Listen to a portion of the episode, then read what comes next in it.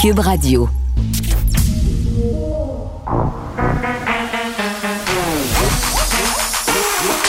Elle a une opinion sur tous les sujets. Pour elle, toutes les questions peuvent être posées. Geneviève Peterson. Cube, Radio. Salut tout le monde, j'espère que vous allez bien. C'est lundi, il fait soleil et c'est le début d'un temps nouveau, c'est ce que j'ai envie de vous dire parce qu'on le sait là aujourd'hui, déconfinement partiel pour l'ensemble du Québec. Évidemment, ça sera pas la même affaire euh, si on se trouve dans une zone rouge ou une zone orange, mais tout de même, on retrouve un peu de nos libertés et ça tombe à un moment où les cas sont quand même assez bas. On en a 853 aujourd'hui, 17 euh, décès malheureusement. Sous la barre des 1000, non, c'est encourageant. Sauf que le côté paradoxal de tout ça, c'est qu'on franchit on a franchi hier le triste seuil des 10 000 décès dus à la COVID-19 au Québec. Donc, c'est clair que ça vient un peu jeter un pavé dans la mort par rapport à cette nouvelle euh, de cette baisse de cas aujourd'hui. Euh, celle du variant brésilien aussi qui serait rendu au Canada. Bon, on savait que c'était une question de temps, mais quand même, euh, le savoir qu'il est là, euh, de ne pas connaître les répercussions, euh, qu'est-ce qui va se passer avec tout ça. Puis on apprenait euh, notamment que les vaccins n'étaient pas nécessairement efficaces pour tous les variants. ça nous fait nous poser plusieurs questions. On va essayer de revenir sur ce sujet-là, évidemment, en cours de semaine. Mais aujourd'hui, vraiment, là, concentrons-nous sur le déconfinement. J'ai envie de nous dire, on va se concentrer sur les bonnes nouvelles. Euh, juste pour faire un petit rappel, les régions oranges, donc ceux qui auront plus de liberté que nous autres, ceux dont on va être jaloux dans les prochaines semaines, du moins jusqu'au 22 février. Les gens du Saguenay-Lac-Saint-Jean, du Bas-Saint-Laurent, de la Gaspésie, des îles de la Madeleine, de l'Abitibi, nord du Québec, Côte-Nord, eux autres, euh, vont avoir droit à toutes sortes d'affaires, dont pouvoir ouvrir leur restaurant. Et euh, beaucoup de restaurateurs se posent la question aujourd'hui, puis on se la posait la semaine dernière avec Danny, la question, OK, ouvrir, mais pour combien de temps? Parce que le jeu du yo-yo, à un moment donné, euh, ça fait mal aux restaurateurs, c'est difficile euh, à maintenir aussi. Donc, vraiment, on va voir comment tout ça va pouvoir se goupiller. Puis, ça veut pas dire non plus ce déconfinement-là qu'on peut se réunir à l'intérieur. Hein? On s'est un peu laisser aller ces derniers temps euh, concernant tout ça. Moi, je vais passer des messages sur les médias sociaux. Puis moi-même, là, chez nous, j'ai de la misère à tenir ma fille euh, parce que, bon, devant la baisse des cas, le risque, c'est toujours de se dire, ben là, euh, tu sais, si on peut se réunir dehors, pourquoi on peut pas aller en dedans, porter un masque avec les gens de sa classe. Euh, donc, tu sais, ça devient quand même euh, assez compliqué de maintenir le cap. C'est pas l'occasion, justement, euh, d'arrêter d'être prudent si on veut pas revoir une flambée des cas et si on veut pas revenir au rouge là, pour certaines régions. Donc, salon de coiffure, tous les commerces où on fait des soins esthétiques, c'est ouvert. Les musées, c'est ouvert. Les librairies, tout ça, les, tous les commerces en fait euh, non essentiels, les centres commerciaux euh, pourront également être ouverts aujourd'hui. moi, je me posais la question par rapport aux centres commerciaux parce qu'on le sait, là, euh, ce sont quand même des lieux où il y a eu des attroupements lors de la première vague. Comment ils vont organiser tout ça? On va tout de suite aller parler avec Christian Vézina, qui est vice-président opération chez Cadillac Review. Monsieur Vézina, bonjour. Bonjour. Bon, évidemment, euh, c'est une bonne nouvelle pour les centres commerciaux. Ça a été excessivement difficile euh, depuis plusieurs mois. Là, euh, vous, chez Cadillac Fairview, vos centres commerciaux sont situés en zone rouge essentiellement. Comment ça va marcher?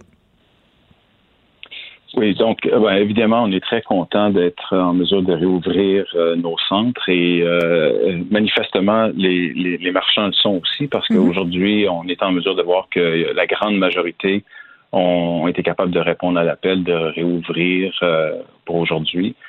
Euh, pour ce qui est de, du, la dynamique dans nos centres, ben, mm. euh, toutes les mesures qu'on avait déployées depuis la, réouverture du mois de juin, puis auxquelles on a ajouté beaucoup de mesures, on s'est ajusté constamment aux, aux, critères, aux normes qui étaient émises par euh, la santé publique et tout mhm. ça. Donc, euh, toutes ces mesures-là restent en, en place euh, au niveau de la les, juste les tâches pour bien nettoyer les surfaces avec des points de contact élevés et toute les, la signalisation pour diriger les clients euh, ainsi que, euh, si vous allez vous rappeler, euh, le 4 décembre, on a eu à mettre en place des, des limites de capacité ça, c'est encore en, pratique aujourd'hui. Mm-hmm. Donc, on, fait, on, suit de façon très précise le, nombre de, clients qui, qui, accèdent à la propriété. Et, euh, et puis, euh, donc, toutes ces mesures-là sont encore en place. Oui, bien, euh, Monsieur Vizina, j'entends bien là, que vous avez mis les mesures en place. Vous l'avez fait dès le départ et c'est bien normal. Mais vous faisiez allusion aux commerçants. Vous me dites, on est content de les revoir en grande majorité. Moi, j'étais curieuse de savoir, est-ce que vous avez beaucoup de commerces qui ont plié bagage? Ben, pas dans cette vague-ci. Je vous dirais que j'ai pas au courant de la dernière année, il y a, euh, il y a plusieurs euh, commerces qui, qui, se sont mis sur la protection, qui ont restructuré euh, leur entreprise pour euh, mm. passer à travers une période très difficile. Je pense euh, pour cette vague-là a passé.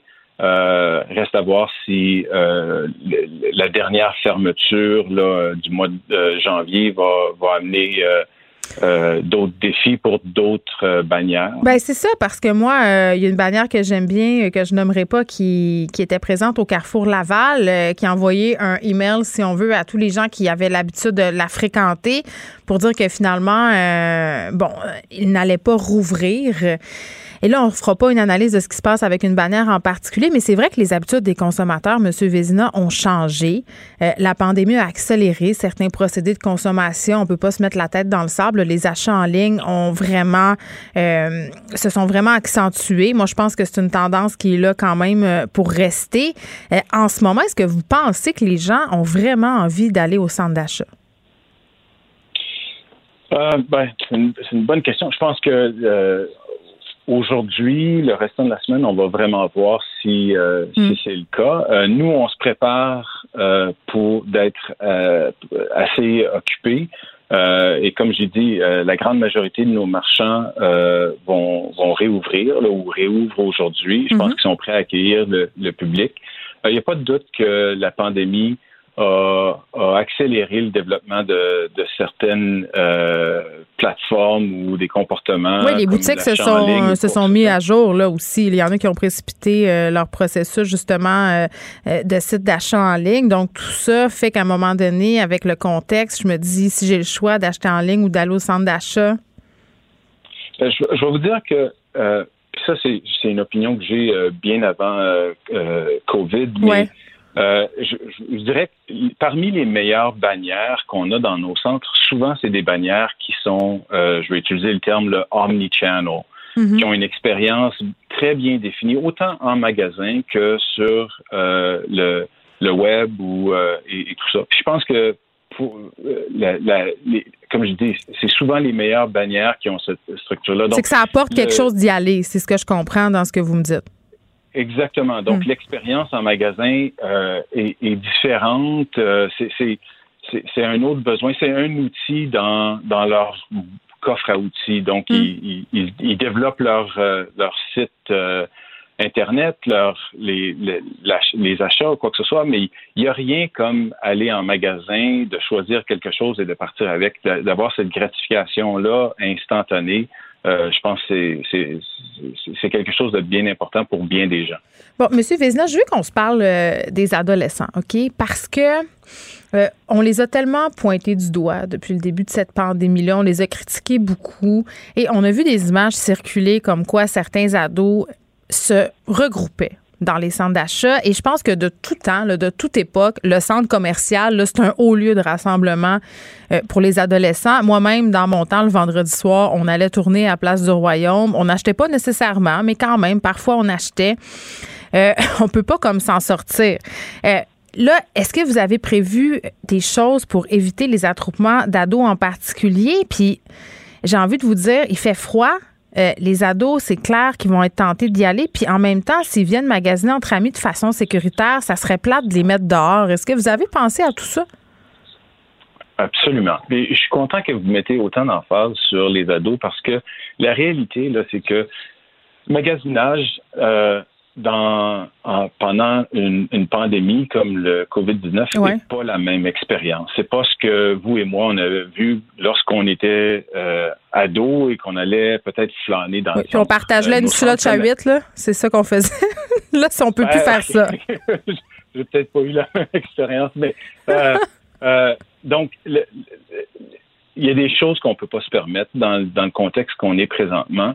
Et euh, la lutte contre la propagation du euh, COVID-19 est une responsabilité partagée euh, et chacun doit faire sa part et se protéger mutuellement. La distanciation physique est un effort de la communauté. Nous avons mis en place de, nombreux, de nombreuses mesures pour guider la circulation, les gens, les lignes d'attente. Et on a besoin de la collaboration du public pour réagir.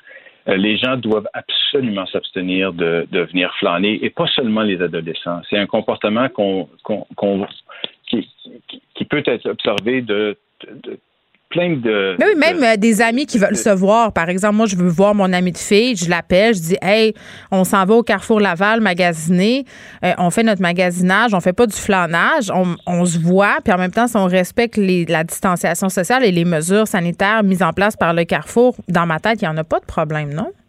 Absolument. Idéalement, votre magasinage se fait dans votre bulle. Euh, parce que c'est vraiment le, ça fait partie des, mesures pour Bien limiter la propagation. Mais euh, donc au-delà de mesurer la capacité, euh, l'achalandage dans le centre, nos ambassadeurs, nos agents de sécurité vont patrouiller les aires communes pour rappeler à certains, euh, certaines personnes euh, de, des, comportements euh, auxquels on s'attend, de ne pas flâner, de ne pas se promener en gang de trois, quatre. on veut pas ça, là. non, absolument. C'est pas c'est pas le moment. Je, mm. comprends les, les gens, puis de façon générale, nos nos nos centres sont des, des places idéales pour euh, rencontrer des, vos amis et tout ça, mais pas dans pas dans dans, dans la période qu'on vit présentement. C'est c'est vraiment c'est c'est primordial que les gens respectent ça parce que euh, sinon, on ne sera pas en mesure de, de, de demeurer ouvert. Ben oui. Et nos détaillants ont, vraiment besoin euh, qu'on reste ouvert. Parce que c'est ça euh, le truc, il faut idéalement rentrer, aller chercher ce qu'on a besoin et ressortir euh, immédiatement. Là, c'est pas le temps de déambuler dans le centre d'achat. Ça, je le comprends bien, Monsieur Vizina. C'est important qu'on le spécifie. On l'oublie souvent. Euh, là, vous m'avez dit, on attend quand même euh, du monde cette semaine, possiblement beaucoup de monde. Est-ce que vous avez acheté des mesures supplémentaires? Parce que moi, je suis pas allée beaucoup au centre d'achat. récemment, sauf que quand ça a rouvert, au début, je remarquais qu'il y avait beaucoup d'agents de sécurité, puis plus ça allait, moins il y en avait. Là, ça va être quoi la politique? Non, non, je vous dirais que ça fait déjà un, bon bout de temps qu'on a beaucoup d'agents de sécurité. Euh, on est on est prêt à, euh, comme j'ai dit, on, on, mesure l'achalandage dans le centre, le, nombre de, clients, et à un moment euh, précis, basé sur l'information qu'on a, ça se peut qu'on limite l'accès. jusqu'à temps que on, là, on fait une gestion d'entrée et de sortie. Donc, euh, donc, euh, j'invite les gens à consulter euh, notre site web pour mhm. obtenir l'information, planifier leur, leur magasinage. Ça, c'est une chose qui est un concept qui est très important. C'est que les gens devraient prendre le temps d'aller visiter notre site web sur cfshops.com pour s'assurer que leur magasin préféré est bel et bien ouvert. Et, des, et il y a certains magasins qui vont peut-être avoir des défis à, à, suivre les heures du centre, qui doivent euh, parce que euh, des niveaux de gestion des ressources humaines ou quoi que ce soit, euh, euh, peut-être vont avoir des, des, heures différentes des nôtres. Et pour l'instant, on, on, est prêt à accommoder ça. Oui, bien, ce que je comprends, là, c'est qu'on. la réalité. Oui, c'est ça. On va, on va s'adapter, puis vous allez prendre les décisions en conséquence du comportement des gens. Je pense que c'est ce qu'il faut retenir. Donc, si on veut que nos centres d'achat euh, soient ouverts et demeurent ouverts, il euh, va falloir se montrer un peu discipliné. Christian Vézina, merci. Monsieur Vézina, qui est vice-président opération chez Cadillac Fairview. Et vraiment, je trouve ça important qu'on revienne sur la question des ados parce que ça va être tentant. Ça fait longtemps, il fait froid. C'est l'hiver. Euh, on le sait que les jeunes cherchent à se voir, cherchent à se rencontrer. Le centre commercial, c'est l'endroit idéal pour le faire, mais pas maintenant. Pas maintenant. Il faut encore euh, se montrer discipliné. J'ai envie de dire, comme parent, on peut peut-être mettre l'épaule à la roue. Hein? Moi, c'est ce que je vais essayer de faire si je vois que mon que ma fille a très très envie d'aller entre guillemets perdre son temps au centre commercial. Je vais lui offrir d'y aller avec elle. Comme ça, je vais pouvoir euh, un peu contrôler les allées venues, entrer, sortir, pas perdre mon temps et lui faire voir peut-être que le centre d'achat en confinement, c'est pas si le fun que ça. Geneviève Peterson. Une animatrice pas comme les autres. Cube Radio. On est avec Nicole Gibault. Salut Nicole. Bonjour Geneviève. Bon, on va rester euh, dans le sujet des règles sanitaires euh, parce qu'il y a un reportage fort intéressant qui a été fait par Tristan Péloquin dans la presse. Euh, la presse qui a suivi des gens qui ont contesté les contraventions, contraventions qui ont été reçues après avoir, si on veut, défié les règlements sanitaires. on s'en est parlé beaucoup de ce sujet-là. Nicole, on se demandait qu'est-ce qui va se passer. Est-ce que les gens vont contester? Est-ce que ça va passer? Donc, vraiment, l'exercice journalistique, je le trouve intéressant, suivi, euh, Stan Péloquin, différents contrevenants. Euh, et euh, force est d'admettre que ça s'est mal passé pour plusieurs. Il n'y a pas grand monde qui ont réussi à avoir gain de cause. Non, je, je, pense que les tribunaux sont fort au courant de, de la situation actuelle. avec les décisions même qu'on a vues dernièrement à la Cour d'appel sur certains points, etc. Mm-hmm. Je pense qu'il n'y a pas personne qui ne comprend pas qu'on est dans une situation extrême. Ça prend des mesures extrêmes euh, et il y a des décrets et il y a des lois, évidemment. Bon, alors oui, moi, je, je savais qu'il y aurait plusieurs contestations. Je pense pas qu'on doutait. Hmm. facile en arrière. Je plaide non coupable. C'est très, hmm. très, très facile de Mais attends, on va se donner quelques chiffres pour qu'on ait une idée. Là. On a eu euh, environ 5000 constats imposés euh, en date du 31 janvier. Euh, il y a 1800 euh, défendeurs, donc des gens qui avaient contesté, euh, qui ont réclamé la tenue d'un procès sur ces 5000-là. Donc, c'est quand même un bon nombre. Oui, oui. Mais là-dessus, ce qu'on constate, c'est, et, et ça, ça existe dans plein d'infractions au niveau statutaire, euh, comme je disais, c'est facile de, de, signer à l'arrière, on conteste. après ça, il y a d'autres choses. Là. Après ça, il faut prendre une journée. Après ça, il faut se préparer. Après ça, il faut aller à la cour. Après, tu sais, il y a des étapes où certaines personnes, et souvent, pour avoir siégé en matière statutaire, beaucoup aussi, ça dit, bon, par, contre, on ben oui, parce que Nicole sur le coup 146 dollars ferait bouger là. Oui, mais sur le coup, t'es bien énervé. Tu sais quand tu pognes un ticket, ben t'es fâché. Là, t'es en beau maudit. Là, tu dis moi le contester, moi le contester, m'a gagné. Puis là, quand tu lis toutes les petites polices de caractère en bas, puis quand tu comprends que ça va te prendre bien du temps, là, tu fais bof, je vais payer ça en douce, mais c'est quand même assez surprenant parce qu'il y a des gens, beaucoup de personnes qui se sont pas pointées ben c'est ça. Et ça arrive régulièrement, mais ici, c'est pour ça que je dis que je suis un petit peu surprise parce que oui, je comprends 200 pièces, 100 pièces, 90 pièces de, de, de, constat, mais là 1546, ça me semble que euh, ça fait lever euh, de sa chaise, puis quand on veut contester, on y va, mais c'est exactement euh, la même chose qui se passe. Les gens se présentent pas. Alors, là, il faut, faut dire à ces gens-là que c'est pas parce qu'on plaide non coupable qu'on n'est pas, on s'est pas rendu à la cour qu'il n'y a pas eu de jugement rendu. Tout oui, qu'est-ce qui se passe? Qu'est-ce qui se passe? Il y a un jugement qui va être rendu parce que le policier, normalement, sont présents et ce qu'ils font, ce qu'on appelle, ce qui est tout à fait permis, une preuve euh, par dépôt, ce qu'on appelle dans notre jargon une preuve documentaire. Alors, le policier dépose la preuve au tribunal, documentaire, avec les indications, etc. Le tribunal regarde tout ça, les dates, les heures, ça coïncide blablabla. On regarde l'ensemble de la preuve documentaire, c'est pas très très long, mais on s'assure que tout est bien rempli, l'identification, etc. Et à ce moment-là, ben on, on dit coupable, c'est tout. Il n'y a pas de personne hmm. qui conteste qu'on a la preuve de façon documentaire. Là, c'est Comment le contester par la suite? Ben, c'est sûr que par la suite, bon, il y a des gens qui vont se présenter et vont dire toutes sortes de choses. Écoutez, si quelqu'un était en état d'urgence dans une salle d'urgence puis il n'a pas pu se présenter, on comprend, mais chaque cas est un cas d'espèce, mais il faut aller le plaider. Puis là, à ce moment-là, ben, si on le plaide pas, ben, on va recevoir la porte euh, à la porte, ben, euh, un huissier euh, qui va prendre des parce que oui, on peut prendre des procédures par la suite, le percepteur euh, va, va, va prendre des procédures pour que ça soit payé, soit par euh, une saisie. Euh, bon, il y a plein de choses, là, saisie salaire, saisie des biens. Hmm. C'est pas agréable de recevoir ceci. Là. Alors non, ça s'en va pas tout seul parce qu'on se présente pas et qu'on a signé. Là. Puis il y a deux choses qui ont attiré mon attention dans le dossier. un, aucun des défendeurs que la presse a pu suivre n'était représenté par un avocat et habituellement, c'est parce que les défendeurs, si on veut, on vérifie que ça leur coûterait en frais de représentation. Puis se sont dit, bon, je vais laisser faire. Puis ça, c'est la première chose. Mais euh, par rapport à ce qui est plaidé, euh, tu sais, on se dit tout le temps, ce qu'on va invoquer, c'est la charte des droits et libertés, c'est la Constitution, mais non, euh, les plaidoiries, entre guillemets, si tu veux me passer l'expression, là, se basent sur des, des faits, des choses très terre-à-terre. Là. Oui, très terre-à-terre, puis il y a plein d'excuses. Il y en a des sérieuses qui sont étudiées. Puis chaque cas, je répète, chaque cas est un cas d'espèce. C'est pas parce que l'infraction et le billet parlent de la même amende et des frais, puis que ça totalise 1546 que tout le monde est sur le même pied d'égalité. Chaque, chaque défendeur ou défendresse va se présenter, puis il va dire, moi, dans mon cas, telle chose. Il y en a pas beaucoup, on a vu une, mais ça, je vois qu'on est très, très, très, très sévère.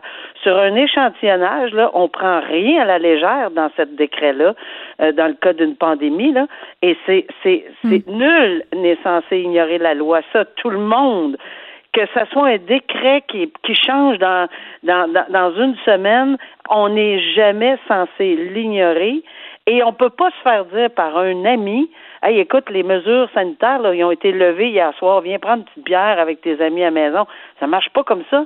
L'obligation, c'est de la personne de se renseigner. Ah ouais, ok, ben laisse-moi faire un appel, je vais vérifier. Euh, moi, je suis pas certain que les mesures sanitaires euh, sont levées. C'est la même chose quand on passe notre véhicule à quelqu'un, euh, Geneviève.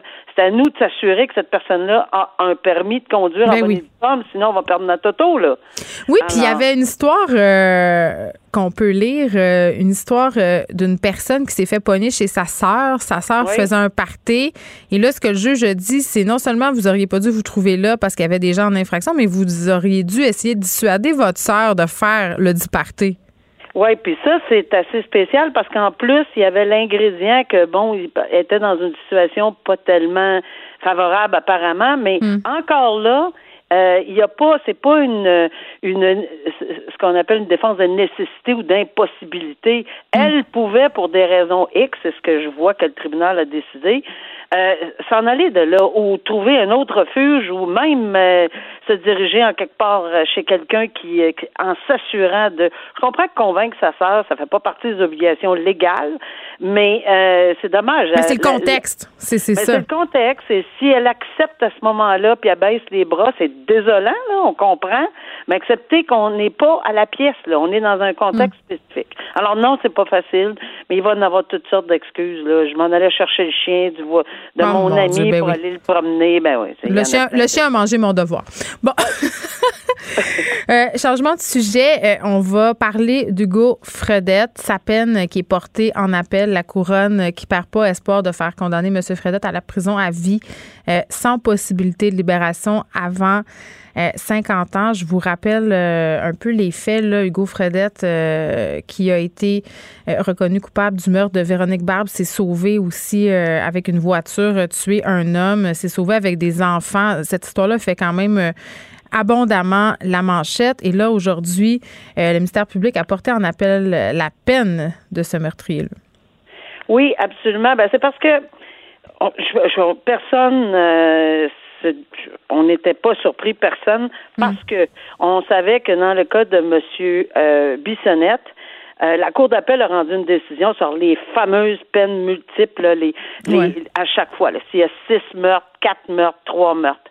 Et la Cour d'appel du Québec, alors toutes les décisions euh, qui sont sous la Cour d'appel, Cour du Québec, euh, Cour supérieure, euh, Cour municipale, tout ce qui est sous la Cour d'appel, qui est le plus haut tribunal dans notre province, ben, tout le monde est lié par cette décision-là. Cette mm. décision-là ne lie pas le Canada, mais sauf que le problème qui existe, puis c'est pour ça qu'on est allé en appel, entre autres, c'est parce que cet article-là n'est pas compris de la même façon. Pourtant, c'est un article du Code criminel canadien.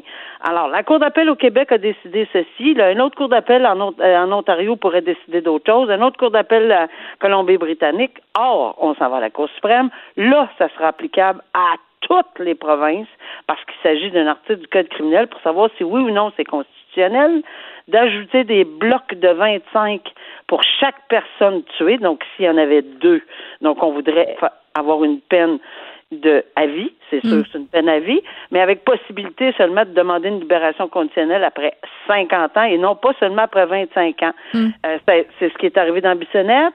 Ben, évidemment, c'est la Cour d'appel du Québec, mais par contre, en Ontario, non.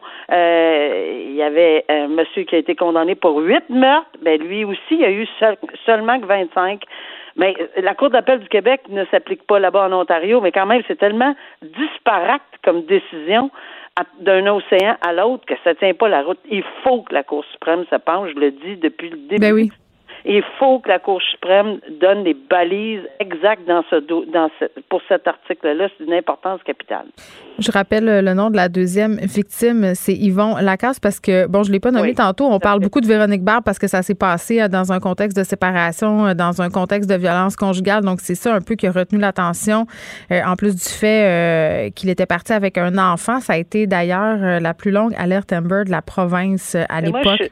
Je te dirais que tu fais bien de mentionner M. Lacan. On n'en parle pas beaucoup, c'est ça. J'étais au procès, je l'ai suivi sur place et je peux te. C'est tellement une victime qui était au mauvais moment, euh, au, mauvais, endroit. Et, et non seulement ceci, c'est une personne qui faisait tout pour aider. Et c'est dans ce contexte qu'il a rencontré Hugo Fredette pour l'aider c'est incroyable. Et, et, on lui, le cerveau est complètement, là, il a été battu à mort. Là. Hmm. Alors, c'est vraiment quelque chose d'important. Et oui, M. Fredette a le droit d'aller en appel. On n'a personne euh, conteste ceci, mais là, on parle de la peine, évidemment, là, qui, euh, hmm. qui, va aller plus haut que ça. Bon, malheureusement, Nicole, on se parle encore euh, d'une fraude qui vise les aînés. Quelles sont les accusations? Quelles sont les pour des cas de fraude organisée. Euh, dans ce cas-ci, là, c'est un faux employé de Desjardins, un faux facteur de Poste Canada euh, qui ont dérobé des milliers de dollars à des aînés. Ça s'est passé euh, depuis l'automne dernier. Juste à Laval, il y a eu 39 victimes. Ce sont des victimes qui sont âgées pour la plupart de plus de 70 ans, qui sont tombées dans ce piège-là. Et en tout cas, moi, quand, quand je vois des trucs comme ça, des personnes qui s'attaquent, qui fomentent des plans pour s'attaquer à des personnes âgées, sûrement, assurément pour leur prendre les dernières ressources qui leur restent. Je, te dirais, Nicole, que j'ai pas beaucoup d'empathie.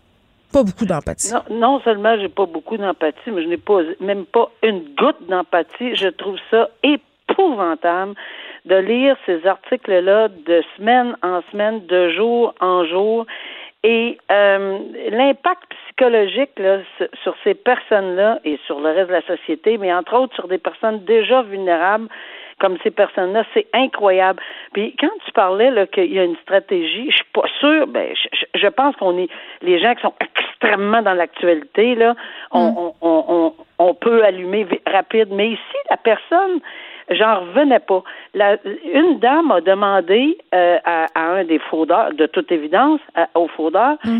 euh, ben oui, mais comment vous savez que c'est moi, etc. Et lui aurait donné des items euh, puis des achats qu'elle aurait fait oui, mais dans les ça. jours. C'est incroyable. C'est bien que tu précises ça parce que souvent, quand on parle de fraude qui vise les personnes âgées, on se dit ben voyons, tu sais, ils se font prendre de façon tout à fait loufoque euh, parce qu'ils ne connaissent pas la technologie. Mais non, non, non, le, euh, le cas auquel tu fais référence, euh, je vais donner un peu de détails parce que ça montre quand même bien comment ces personnes-là étaient bien organisées.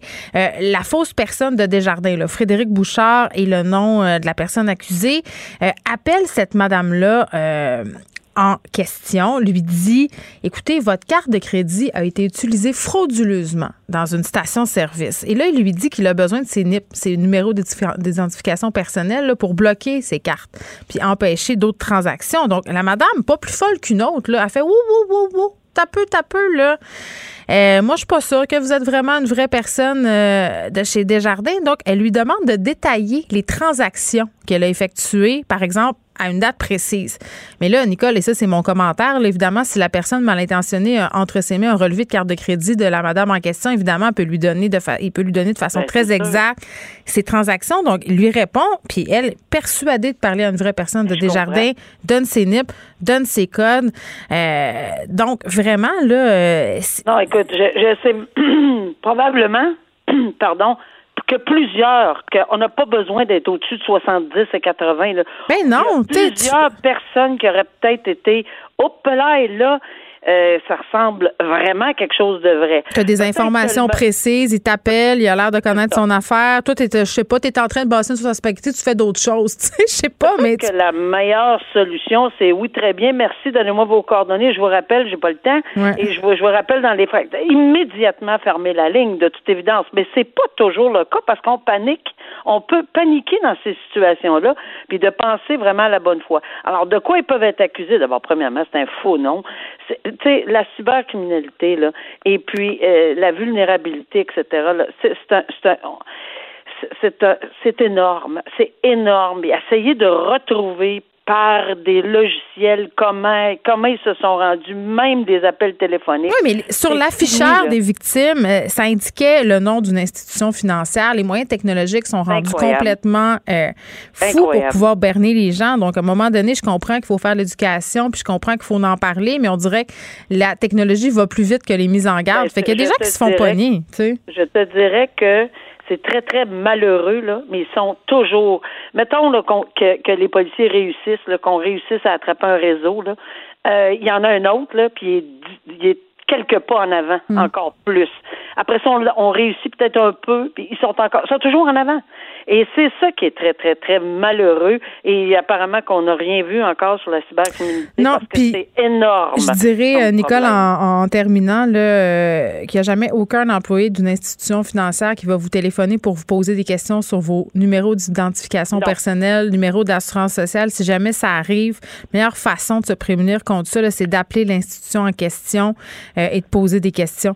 Nicole, on sera Geneviève, je veux juste Oui, dire que c'est la même chose pour Revenu Canada parce Oui, que ça. Toutes les là. institutions, exactement. On nous demande jamais euh, des informations personnelles Jamais. comme des NIP, euh, des informations sensibles par téléphone, euh, parce que même les employés qui sont au bout du fil n'ont pas supposé y avoir accès à ces informations-là. À Exact. demain.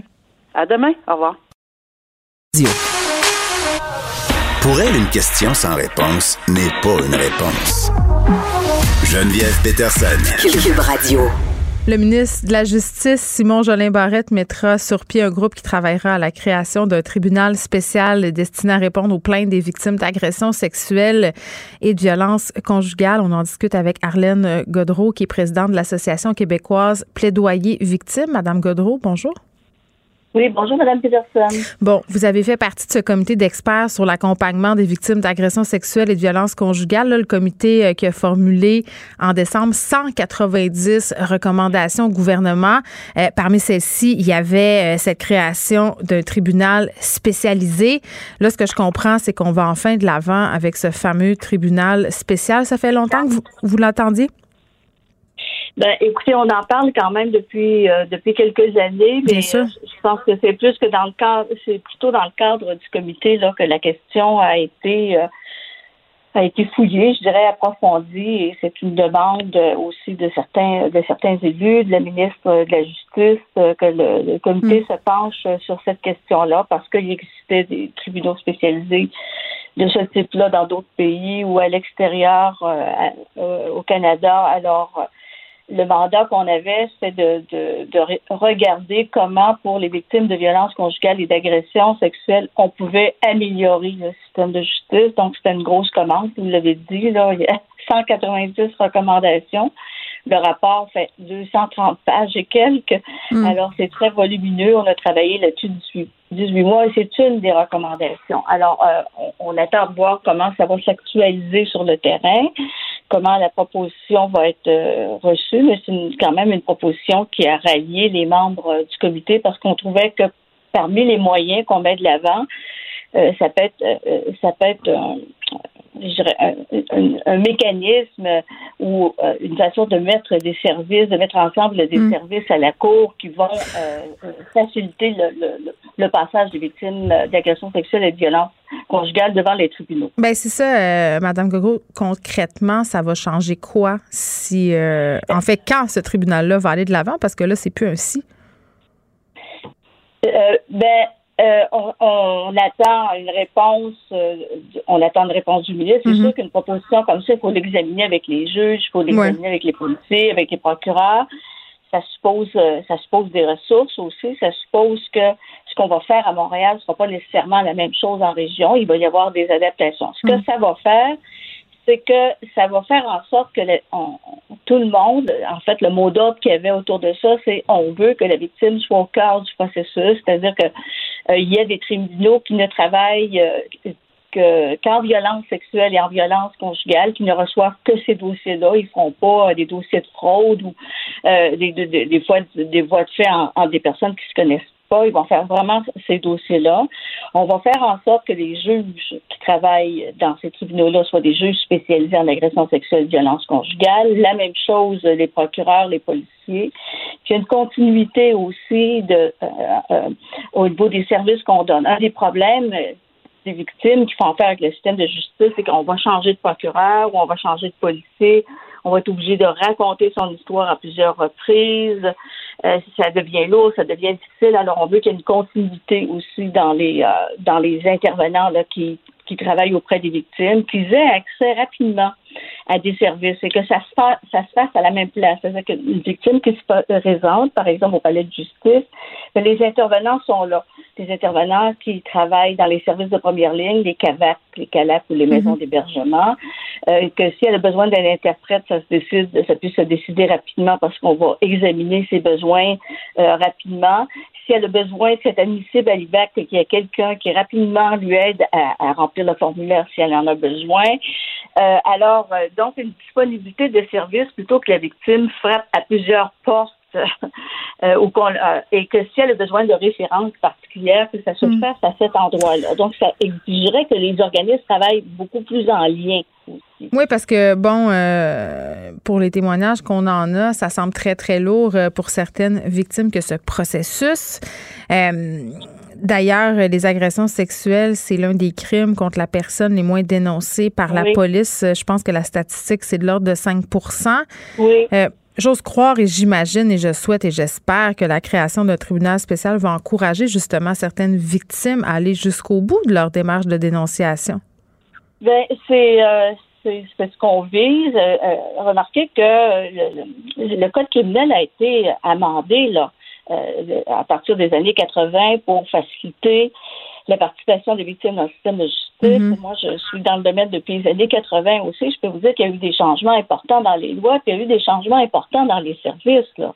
Quand on a commencé à travailler en 80, mm. il y avait quatre ou cinq maisons d'hébergement, quelques calacs, les calacs Il y a, il y a plus de ressources, mais les victimes nous disent encore euh, que parfois c'est pas toujours égal. C'est-à-dire, tu peux tomber sur quelqu'un euh, qui va t'accueillir euh, de façon formidable, qui va être à l'écoute, qui va être sensible, qui va être spécialisé dans ce type de choses. Donc, vraiment, avec ce tribunal spécial, on s'assure que tout le monde est sur le même pied. Ça, je pense que ça va beaucoup aider. Puis c'est lourd aussi. Tu sais, quand on fait une plainte pour agression sexuelle, de raconter, de raconter l'appareil judiciaire. Puis tu sais, je comprends là que c'est normal qu'on ait une présomption d'innocence et c'est normal qu'on fasse, qu'on prenne le temps de bien faire les choses. Mais je me mets dans la peau d'une victime qui doit, si on veut, faire face à tout ça, en plus du traumatisme qu'elle a vécu. Je peux comprendre que pour certaines, c'est trop c'est trop de, de se frapper à tout ça. Ça sera toujours difficile, je pense. Il faut le dire. Ça sera toujours difficile de faire affaire avec le système de justice parce que mm. euh, euh, c'est complexe, c'est beaucoup de procédures. Il faut penser que ça, ça, peut s'étaler sur longtemps mm. aussi, parce qu'on parle du procès, tout ça, mais après le procès, quand il y a une condamnation, une longue sentence, ben, les victimes continuent dans le système. Puis là, ils se retrouvent avec d'autres organismes, avec d'autres d'autres intervenants. Et c'est vrai qu'il y a toujours du travail à faire au niveau de la formation des intervenants puis de la sensibilisation. Il y a, dans notre rapport, il y a tout un chapitre qui est consacré à hmm. cette question-là parce qu'il y a du roulement aussi, il faut dire ça là.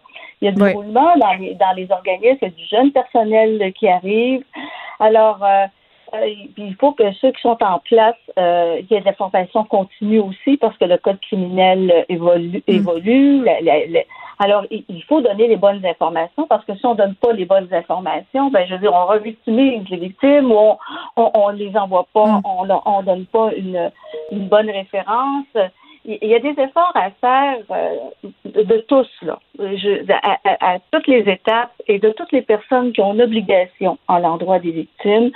Et euh, un, des chapitres aussi, on a travaillé sur la question des droits des victimes, pour renforcer les droits des victimes, renforcer leurs droits à l'information, à la participation à la protection, euh, au dédommagement. Et il faut que les victimes aient des recours aussi. Mm. Quand ça va pas bien, que quelqu'un ne fait pas son travail, qu'il puisse porter plainte et que, que, les plaintes soient traitées puis qu'il y ait des correctifs qui soient apportés. Je trouvais ça tellement important, euh, Madame Godreau, non seulement que ben, qu'on parle de ce tribunal spécial aujourd'hui parce que c'est une bonne nouvelle, mais aussi qu'on perd pas de vue euh, tout ce qui se fait et la volonté politique qui semble y avoir pour changer les choses. Euh, on a eu plusieurs revers récemment dans l'actualité concernant les victimes d'agressions sexuelles. Et je pense que ça a découragé plusieurs euh, victimes, justement, à continuer ou à parler.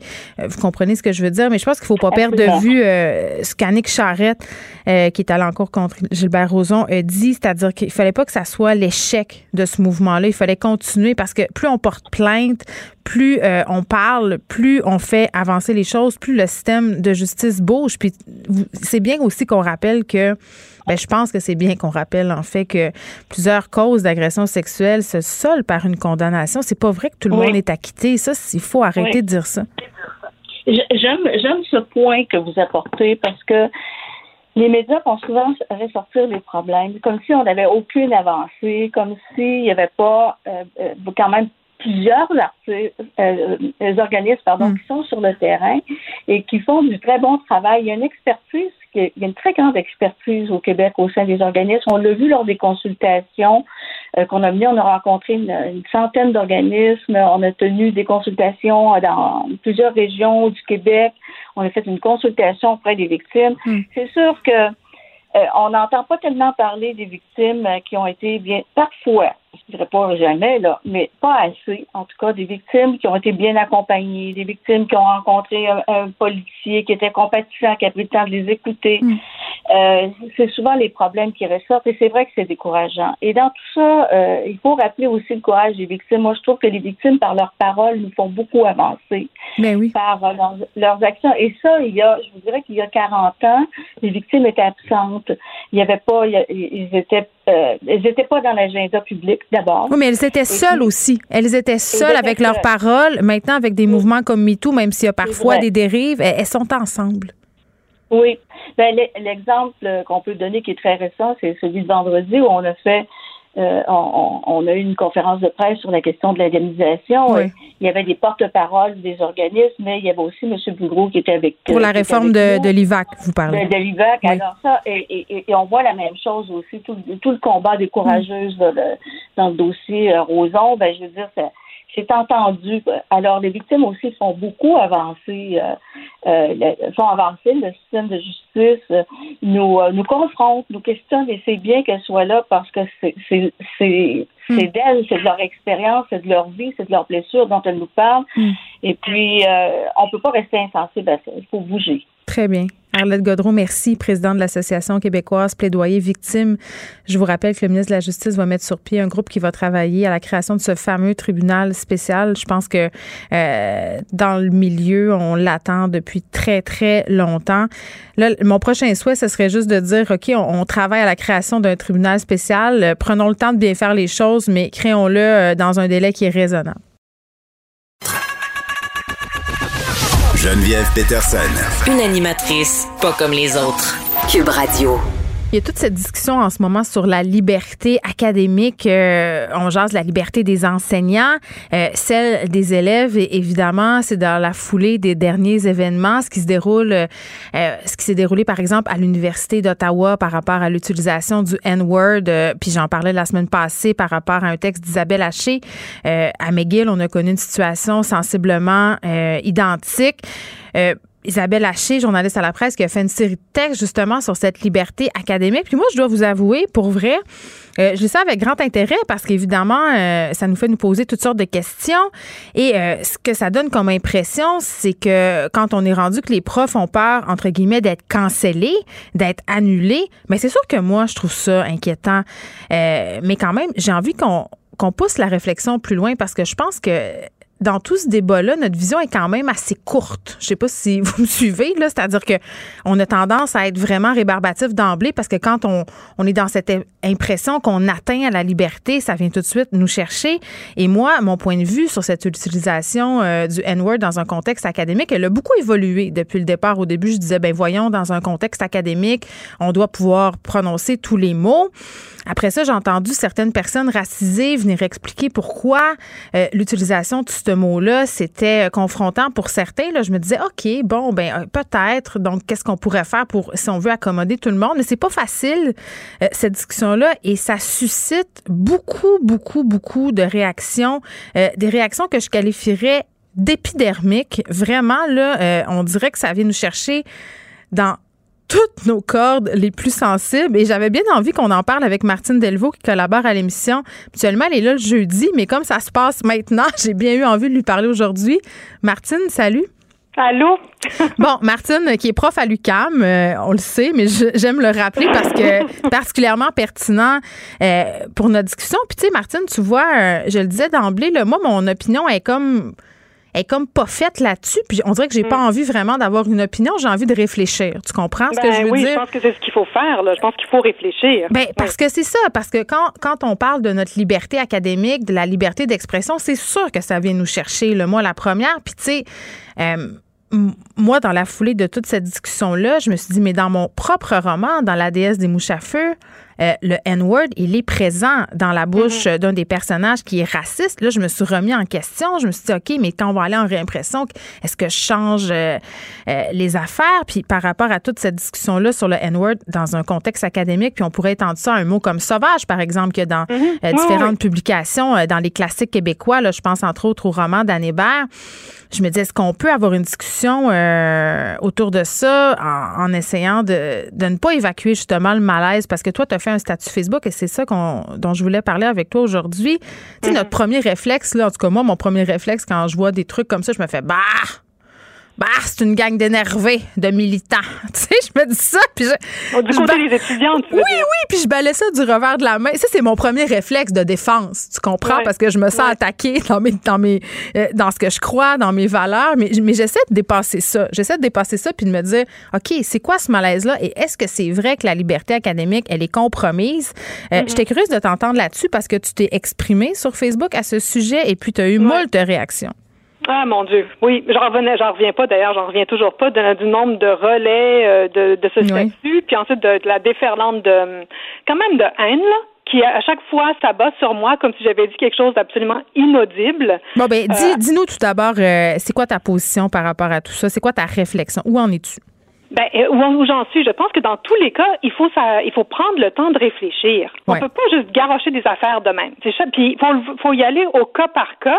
Et là, tout d'un coup, moi ce matin, j'avais l'impression qu'on avait mis le feu à quelque chose. on est là, puis on met le feu, puis là on appelle les pompiers, puis là dans ce cas-ci, les pompiers, c'est la ministre de l'Éducation. C'est en tant que prof là, moi je mm. pense pas que la, la ministre de l'Éducation va venir régler mes problèmes. C'est vraiment pas quelque chose qui me qui m'intéresse. Je pense vraiment qu'on ne prend pas le temps de réfléchir et qu'on est là, puis il y a des cas qui sont comme triés sur le volet, mais on n'a pas de vision d'ensemble, on pose pas les questions de fond. Euh, moi, je suis prof depuis plus de 25 ans. Des, des, étudiants problématiques, on en a quasiment dans chaque cours. Qu'est-ce que tu veux dire? raison. Ben non, mais les étudiants qui nous affrontent, qui nous confrontent, qui nous remettent en question, qui veulent pas lire tel livre, qui veulent pas tel le faire dans le syllabus, ça arrive tout le temps.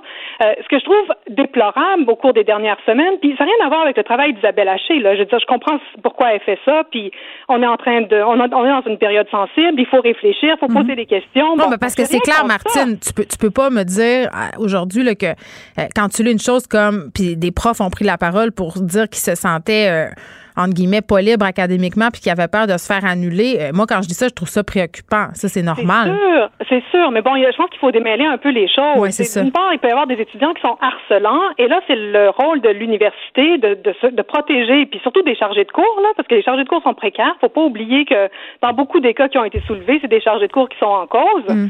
Euh, bon, c'est le rôle de l'institution de les protéger. Donc, on sait que les institutions ont du mal tout le temps. Oui, on dirait, ben, ce qu'on voit, c'est que ça y plie, en fait, aux revendications. C'est ça, c'est ça. En tout cas, si je me fie aux articles que je lis, c'est ça que je ben, vois. Ben, c'est ça, mais en même temps, qui plie. Je sais pas, je trouve qu'il y a beaucoup, beaucoup de pointillés là-dedans. Il y a beaucoup de raccourcis, puis il y a beaucoup d'informations qu'on n'a pas. OK. Fait que, bon, je, je, je, pense que les universités ont du mal, des fois, à gérer le harcèlement. Je pense pas qu'elles sont nécessairement très rapides ou très efficaces, mais, tu sais, il faut, faut poser la question. Mm-hmm.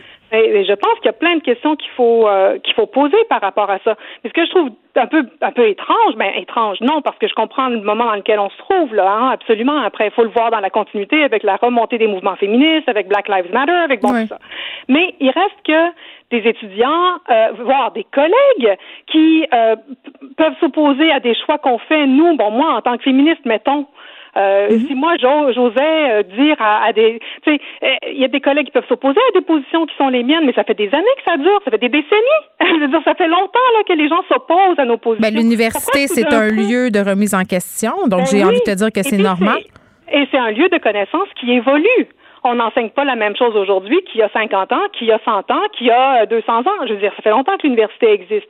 Donc, les savoirs eux-mêmes sont modulés, sont modifiés au fil du temps.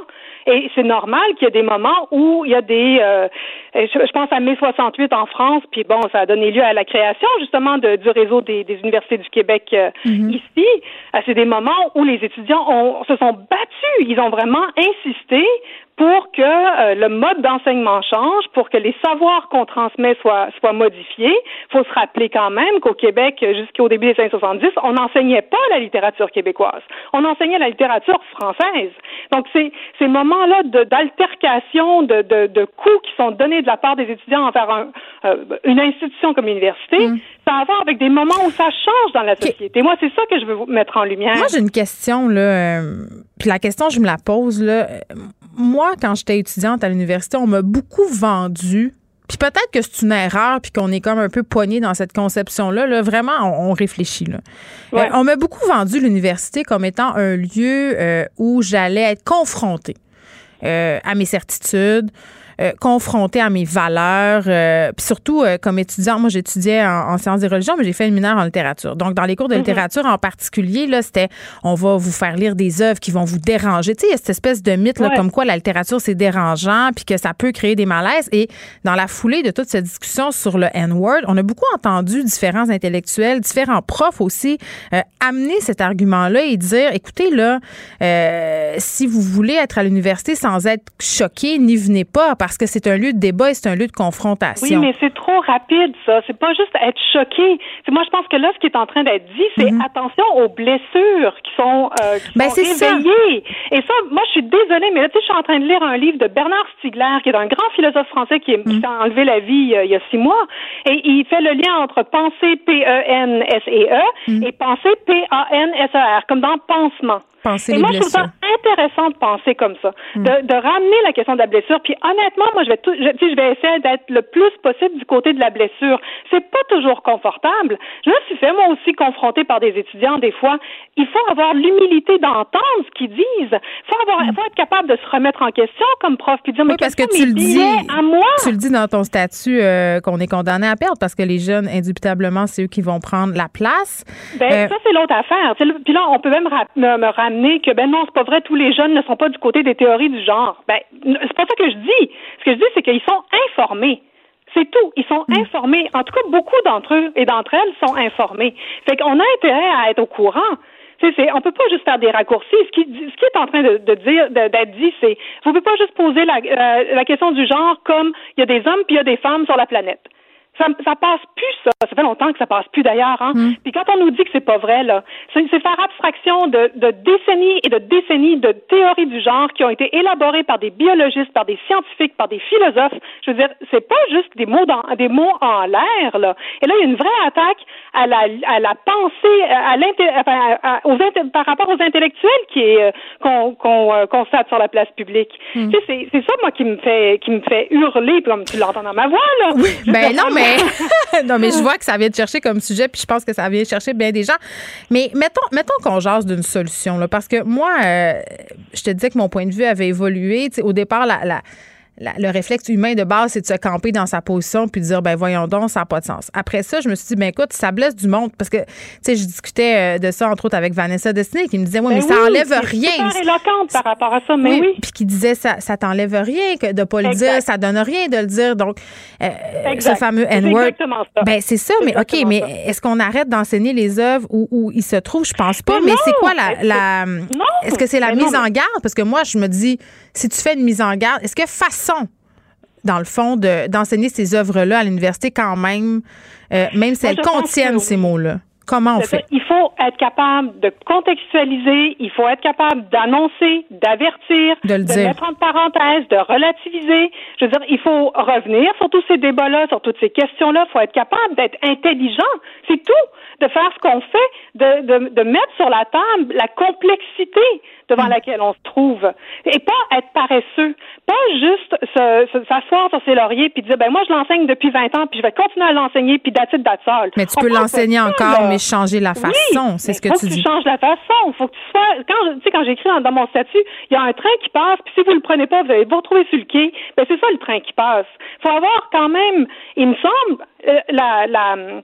la force, euh, euh la force de, de, de, mettre, de se mettre en jeu par rapport à ça, par rapport à ces savoirs-là. faut accepter de, de se relativiser soi-même, de se mettre un peu entre parenthèses. Donc, de toi, euh, de voir que, toi, de voir que la ministre de l'Éducation va possiblement se pencher sur la question. Ah, moi, ça me rassure pas, là depuis quand est-ce que le ministère de l'Éducation va venir euh, rendre les choses faciles par rapport à la liberté académique? Franchement, on a vu ça quand sous George Bush aux États-Unis. les Américains, mes collègues américains qui enseignaient dans les universités américaines, ils capotaient. Là, tout d'un coup, il y avait une mainmise sur leur syllabus. Euh, ça va pas là. C'est pas ça là. On parle pas de ça. On parle d'un moment culturel. Tu sais, des fois, moi, je me dis, on est peut-être en train de vivre un mai 68.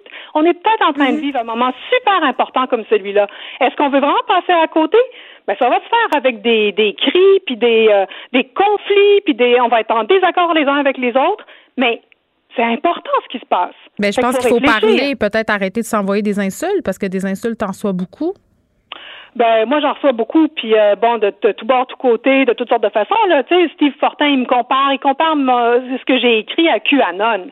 Tu sais, à un moment donné, faut pas. C'est comme des, des raccourcis qui ont aucun sens, mais qui alimentent la meute, qui alimentent la meute, qui attend que ça pour m'envoyer un char de haine. Hmm. Mais ça donne rien le char de haine là. Ça change rien. Mes étudiants puis mes étudiants, là, ceux que et celles que je connais, sont beaucoup plus forts que ça là. Ça ne va pas arrêter le train de passer. Là. On ne va pas arrêter, nous, de réfléchir à ces questions-là. Donc, ce que tu dis au fond, c'est que c'est possible d'enseigner des livres ou des mots problématiques. Puis là, on peut se donner l'exemple du N-word, mais ça pourrait être d'autres expressions. Puis, tu sais, là, on parle d'expression, Martine, mais on s'entend entre toi et moi. Euh, moi, j'ai eu des livres au corpus à l'université qui décrivaient des viols absolument de façon ben, explicite et sordide. Et moi, je disais ça et ça venait me chercher, puis ça me rendait mal pour des jours. J'aurais peut-être aimé ça avoir un petit un petit trigger ou un petit, un petit avertissement de mon ou ma prof de me dire écoutez, là, dans ben. ce livre-là, il y a des affaires qui peuvent peut-être venir vous chercher, venez me parler. Là. Ben, moi, j'ai enseigné des choses, puis j'ai montré des extraits de films. Je le ferai pas aujourd'hui de la même façon, ou là où je le ferai pas du tout.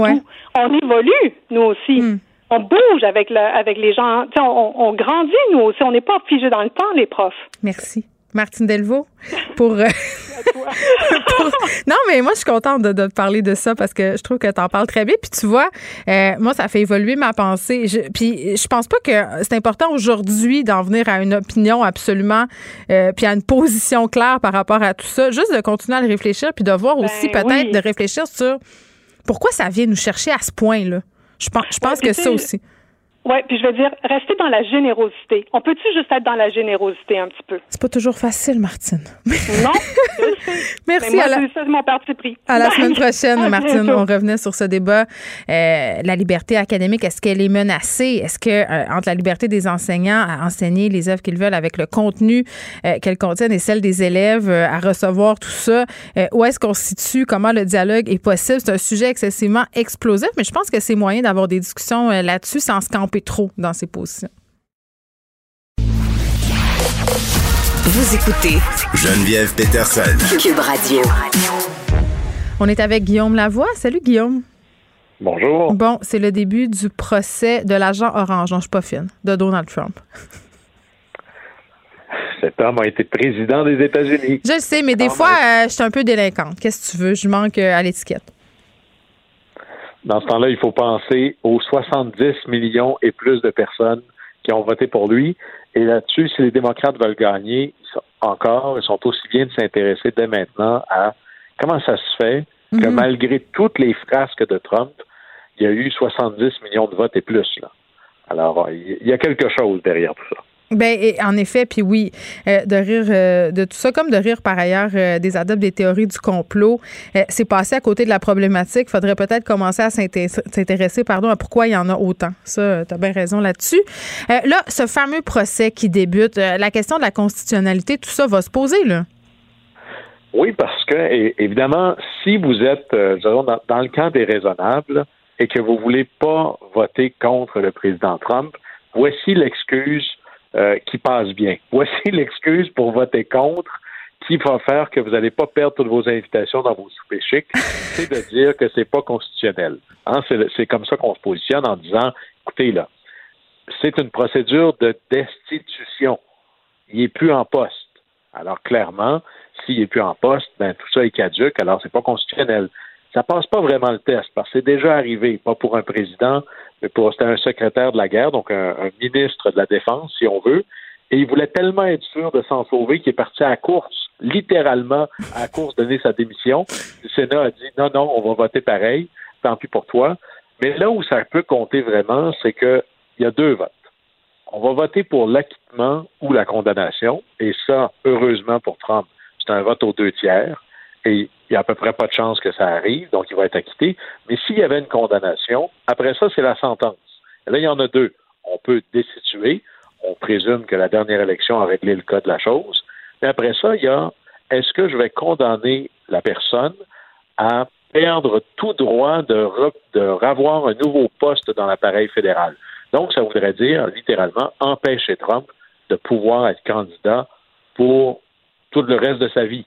Et ça, ben, c'est là où ça devient peut-être intéressant. Et en plus, il pourrait plus avoir d'honneur ni d'émolument. Donc, il pourrait peut-être perdre sa pension là-dessus. Et avec euh, ces prêts qui arrivent à échéance, peut-être qu'il aura besoin de sa pension plus qu'on pense. Oui, euh, à moins de faire une autre télé-réalité très, très vite. c'est ce que j'aurais envie de dire. Euh, là, cette procédure-là, euh, Guillaume, on s'en est parlé quelques fois, là. Euh, c'est un peu, comment dire, c'est un peu une pièce de théâtre, euh, entre guillemets, c'est-à-dire que ça a une apparence euh, de judiciarité, mais en fait, c'est un procès qui est davantage politique, là, puis c'est normal. Oui, c'est politique et oui, c'est normal. Alors, on n'est pas devant une, un- une cour de justice. Évidemment, on va emprunter beaucoup de ces termes-là. Il y a une mise en accusation. Le représentant de la Chambre devient le procureur, si on veut, et le Sénat devient le jury. Mais au-delà de ça, c'est un processus politique parce qu'on n'est pas dans un processus criminel. Donald Trump risque pas, s'il était condamné, la prison ou une amende. On n'est pas du tout dans cet ordre-là. On est dans une soupape de sécurité que l'État américain s'est donné pour sortir quelqu'un de sa chaise et s'en débarrasser pour toujours s'il abuse de son de ses droits, s'il abuse de son mandat. Alors, et, et ce qui va être intéressant, c'est même si Trump est, est acquitté, ce genre de procès-là, ça laisse des traces. Évidemment, c'est pas chic de dire que tu imaginez que vous passez quelqu'un en entrevue et il vous dit euh, Moi, j'ai été accusé de fraude deux fois, mais j'ai été acquitté. Allez-vous Ouais. l'embaucher? Ça euh, laisse quand même des traces. Euh, mais les démocrates doivent être prudents là-dessus. Parce que bien sûr, là, il y a des démocrates qui vont sortir, là, je veux dire, c'est presque comme écouter le Super Bowl, mais en plus intéressant. C'est-à-dire qu'on on sait comment ça va finir, mais on imagine que ça va être un peu plus rocambolesque.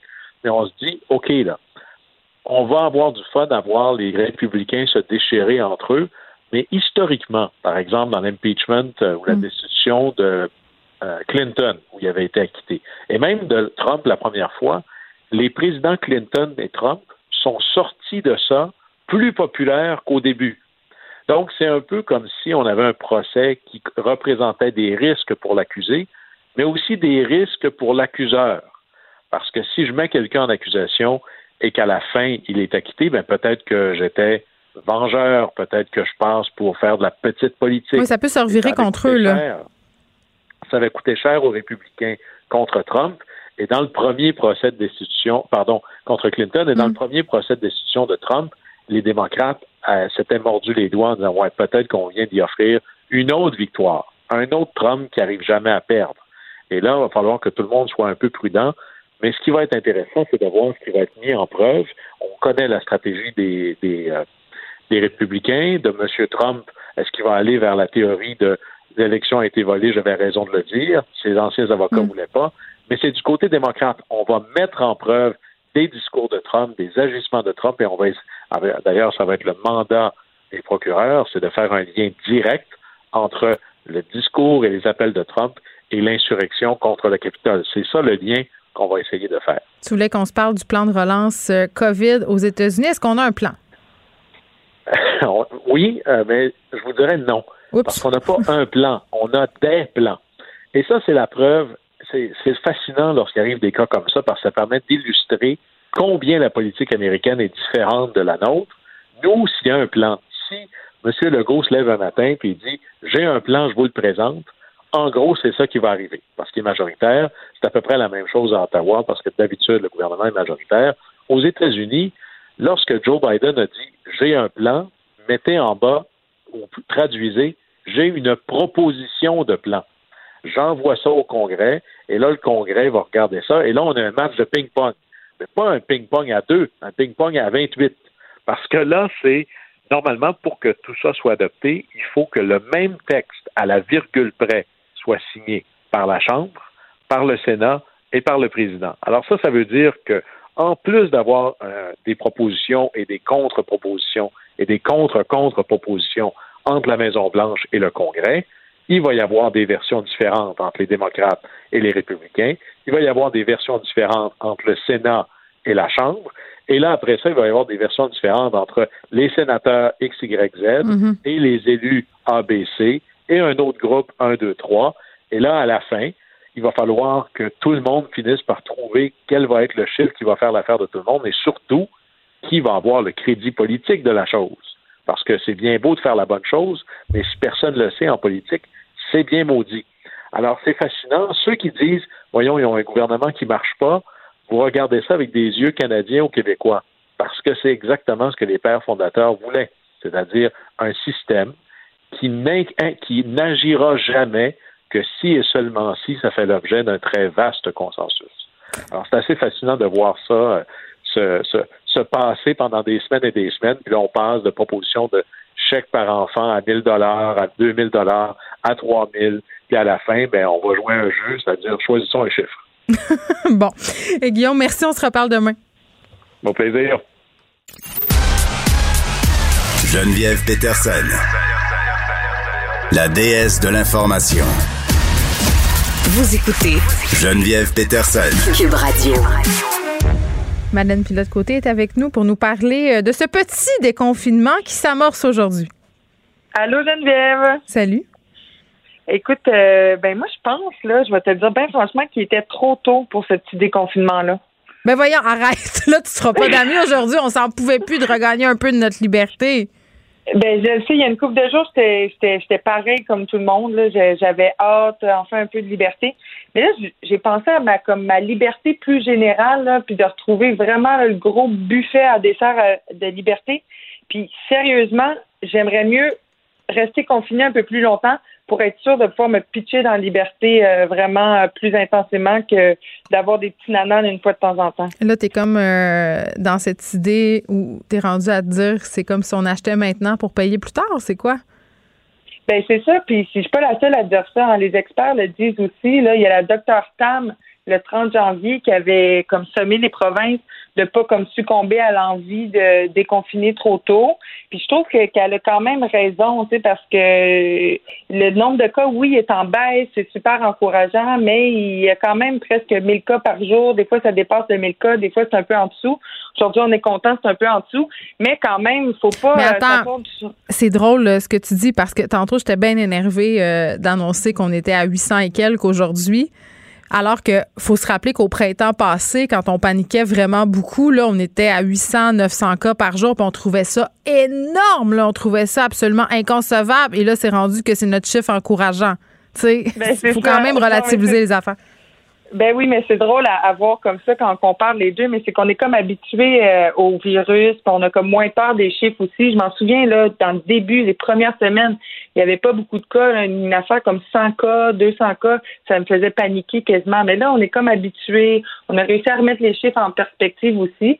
Mais ce que les experts disent, c'est qu'il faudrait vraiment euh, mettre les, cas à, peu près à zéro pour euh, se trouver comme une liberté, puis s'assurer de ne pas retomber euh, dans une troisième vague, puis un troisième confinement total, puis tout ça. Tu sais qu'il y a un, mouvement en ce moment qui s'appelle COVID Stop. Euh, Amir Kadir est là-dedans, différents scientifiques. puis ce qu'ils disent, en gros, là, puis c'est notamment par rapport à la lenteur avec laquelle on aura accès ou pas au vaccin, c'est de dire, là, peut-être qu'il faudrait être drastique faire comme différents pays l'ont fait. Je pense entre autres à la Nouvelle-Zélande, à l'Australie. Fermer les écoutilles de façon très, très sévère de façon à vraiment couper l'herbe sous le pied au virus ainsi qu'à ses variants, parce que par ailleurs, je vous le rappelle, le variant brésilien euh, qui est rendu ici, on a au moins un cas. Euh, donc, ce mouvement-là de scientifiques qui dit, ben, écoutez, là, euh, justement cette politique de va-et-vient, euh, de yo-yo, de petit nanan, euh, peut-être qu'on on devrait serrer la ceinture un petit bout pour pouvoir justement en venir à bout puis pouvoir la retrouver entièrement, notre liberté, parce que c'est vrai que c'est frustrant, puis les restaurateurs sont quand même le porte-étendard aussi de cette vision-là, de dire, OK, mais là, vous nous dites, on rouvre, mais c'est pour combien de temps? Tu les gens sont tannés là, des retours en arrière moi, je suis, tellement tannée. Je me souviens, euh, Geneviève, le 26 octobre, quand euh, M. Legault a annoncé qu'on allait comme continuer le confinement du mois d'octobre, le défi 28 jours. Écoute, moi, j'ai vraiment pogné un mur parce que je, je m'attendais vraiment à ce qu'à cette date-là, le 28 octobre, ben, qu'on puisse sortir, qu'on puisse aller voir nos amis, puis tout ça. Mm. Fait que de toujours comme se créer des attentes, de voir ça quatre semaines par quatre semaines, par défi, par euh, petit confinement, par-ci, par ça, ben, ça a des effets ravageurs sur la santé mentale. Moi, je l'ai vécu. Puis là, ben, ça, je crois plus, euh, je crois plus M. Legault quand il me dit que ça va durer quatre semaines. Fait qu'au moins, ben, j'en ai pas d'attente. Mais je pense à tout ce monde-là qui souffre de ce petit bout par petit bout-là. Je m'en souviens le 11 janvier, là, quand il a dit que ça allait se poursuivre pour un Oh mon Dieu, c'était tellement déprimant. C'était tellement déprimant. Puis moi aussi, j'ai eu la, moi, j'ai eu la naïveté de me dire, OK, ça va être juste 28 jours. Je vivais complètement dans le déni. Et là, ça devient de plus en plus difficile, euh, peut-être, de faire adhérer la population. Là, je pense qu'on est plus divisé que jamais euh, parce qu'on voit des chiffres qui sont bas, parce que dans certaines régions, il y a presque plus de cas. Donc, c'est tentant de dire, ben, on va se voir, on va se réunir. Euh, quand même. Puis ce qui nous retient, en tout cas moi, ce qui me retient, c'est peut-être euh, la culpabilité de pas transmettre le virus. C'est-à-dire à quel point je me sentirais coupable si je le donnais, par exemple, à ma mère. moi, je suis dans l'hypothétique euh, culpabilité depuis un petit bout, depuis mars dernier, Geneviève. J'habitais, j'habite avec ma, j'habitais avec ma coloc euh, jusqu'à juillet. Ma coloc, elle est asthmatique. Fait que là, moi, quand j'allais à l'épicerie, écoute, je lavais mes bananes frénétiquement, euh, je lavais toutes les poignées de porte, euh, je me lavais les mains. Je me disais d'un coup qu'elle pogne la COVID puis que c'est de ma faute, tu sais. Je veux dire, imagine si elle a des complications vu qu'elle est asthmatique, qu'elle se rend à l'hôpital.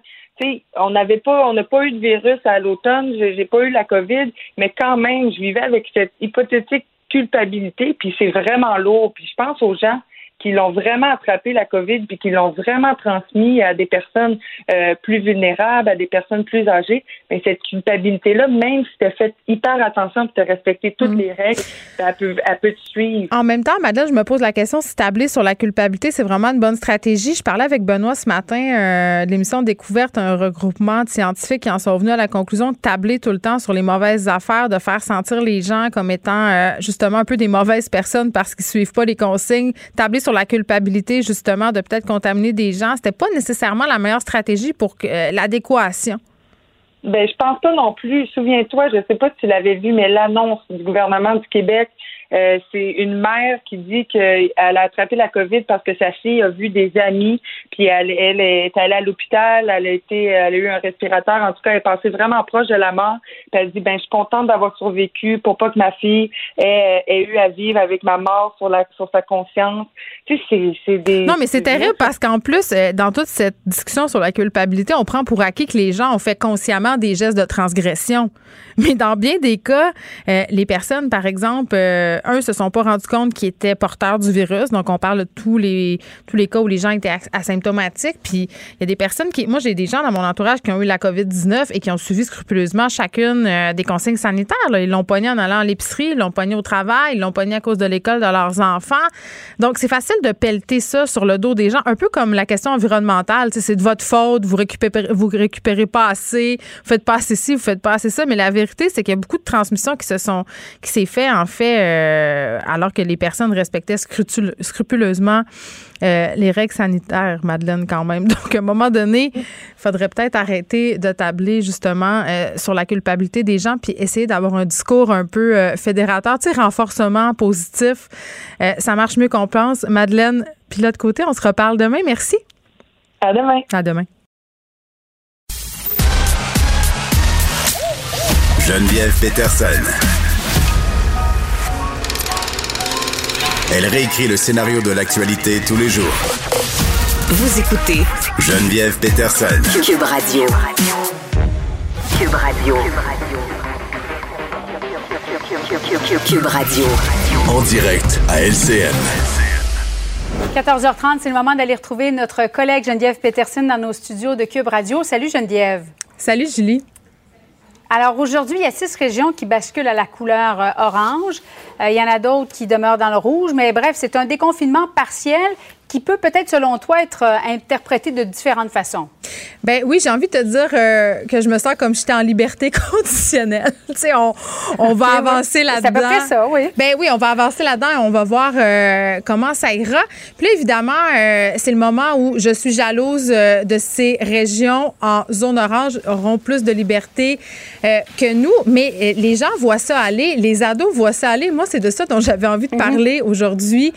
Qu'est-ce qu'on va faire? Comment on va gérer cet afflux de liberté-là parce qu'on en manque de liberté depuis des mois. Et euh, pourquoi j'avais envie de parler de ça? Parce qu'en fin de semaine, je voyais des discussions euh, sur les médias sociaux des parents qui disaient, euh, tu sais, quand tes parents, puis moi, quand j'étais ado, c'était la stratégie que j'employais. Là, ce que je disais à ma mère quand je voulais faire quelque chose, c'était Maman, t'es la seule mère qui veut pas. T'es la seule. Les mes amis peuvent toutes, peuvent tous. Pourquoi moi, je peux pas rentrer à telle heure? Bon, et, évidemment, je me fais faire exactement la même chose chez nous. Mais Est-ce que ça fonctionnait avec ta mère et est-ce que ça fonctionne avec toi, Geneviève? Ben, ça dépendait des fois, mais je, soupçonne quand même, Julie, que quand ça fonctionnait, c'est parce que ma mère euh, me donnait un peu de lousse. Elle savait bien que j'étais en train euh, d'y en passer une, comme on dit. Mais euh, mm-hmm. les ados sont des ados, vont être des ados.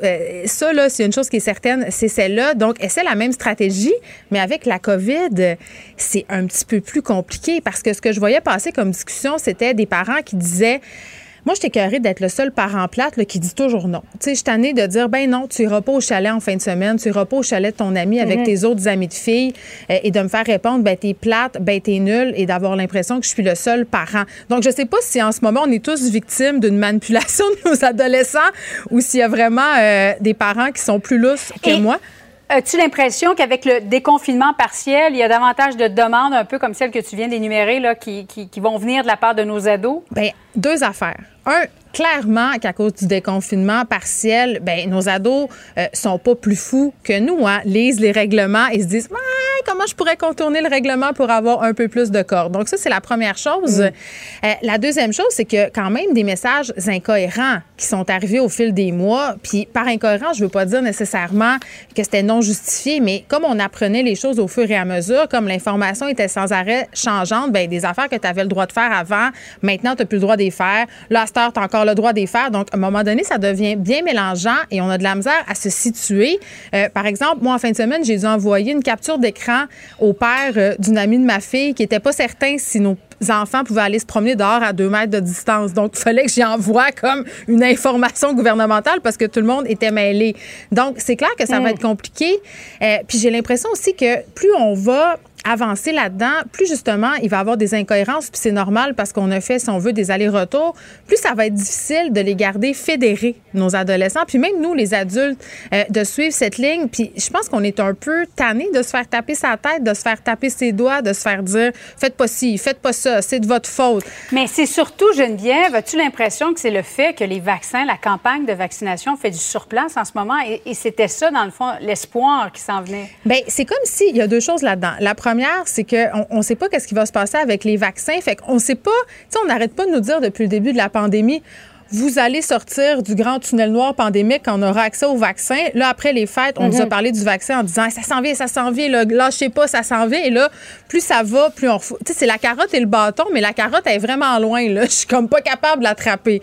Euh, donc, c'est clair qu'à un moment donné, c'est démotivant. Puis moi, je me demande, euh, c'est clair que c'est difficile de dialoguer quand tu dis à, ton ado, ben, tu vas être vacciné, mais je le sais pas quand. Fait que lui, il se dit, puis moi aussi, je me dis ça, ben là, il y en a pas de lumière au bout du tunnel, donc pourquoi on n'en profite pas? Tu sais, c'est comme si on, on a un moment où on peut se relâcher, puis on va en profiter le plus possible parce qu'on ne sait pas quand est-ce qu'on va se faire reconfiner. C'est un peu ça, là.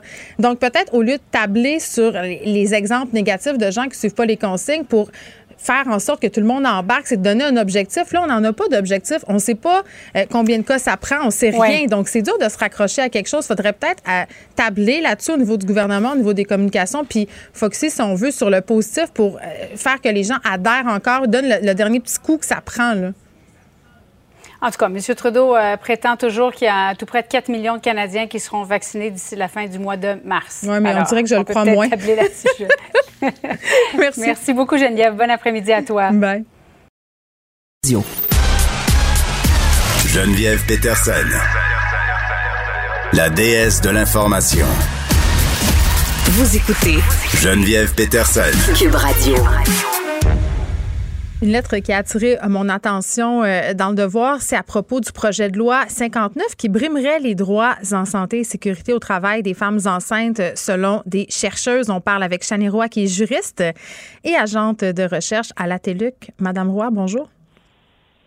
Bonjour, Madame Peterson. Bon, peut-être juste nous situer euh, par rapport au projet de loi 59. C'est quoi? Oui, en fait, c'est une réforme qui porte sur deux lois. D'une part, il y a la loi sur la santé et sécurité du travail qui vise l'élimination à la source des dangers là, pour la sécurité et la santé des travailleurs et travailleuses et qu'il y a des mécanismes de participation aussi qui sont prévus. D'autre part, il y a la loi sur les accidents du travail et les maladies professionnelles qui vise vraiment la réparation des lésions professionnelles et des conséquences qu'elles entraînent. Il y a aussi le droit de retour au travail, mm. la réadaptation, etc.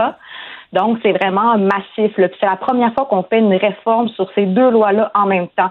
D'habitude, on le faisait séparément. Ben oui, parce que quand même, euh, ça date des années 80, notamment le droit euh, des femmes au retrait euh, préventif quand elles sont enceintes, les droits aussi des femmes qui allaitent en milieu de travail. Et là, ce qui me faisait un peu sourciller, Madame Roy, puis peut-être vous pouvez m'expliquer là pourquoi ça va affecter les femmes de façon négative, c'est qu'on est dans un projet de loi, donc une espèce de réforme d'une loi jugée désuète, et que ce qu'on veut apporter comme modification va venir au contraire faire reculer les femmes?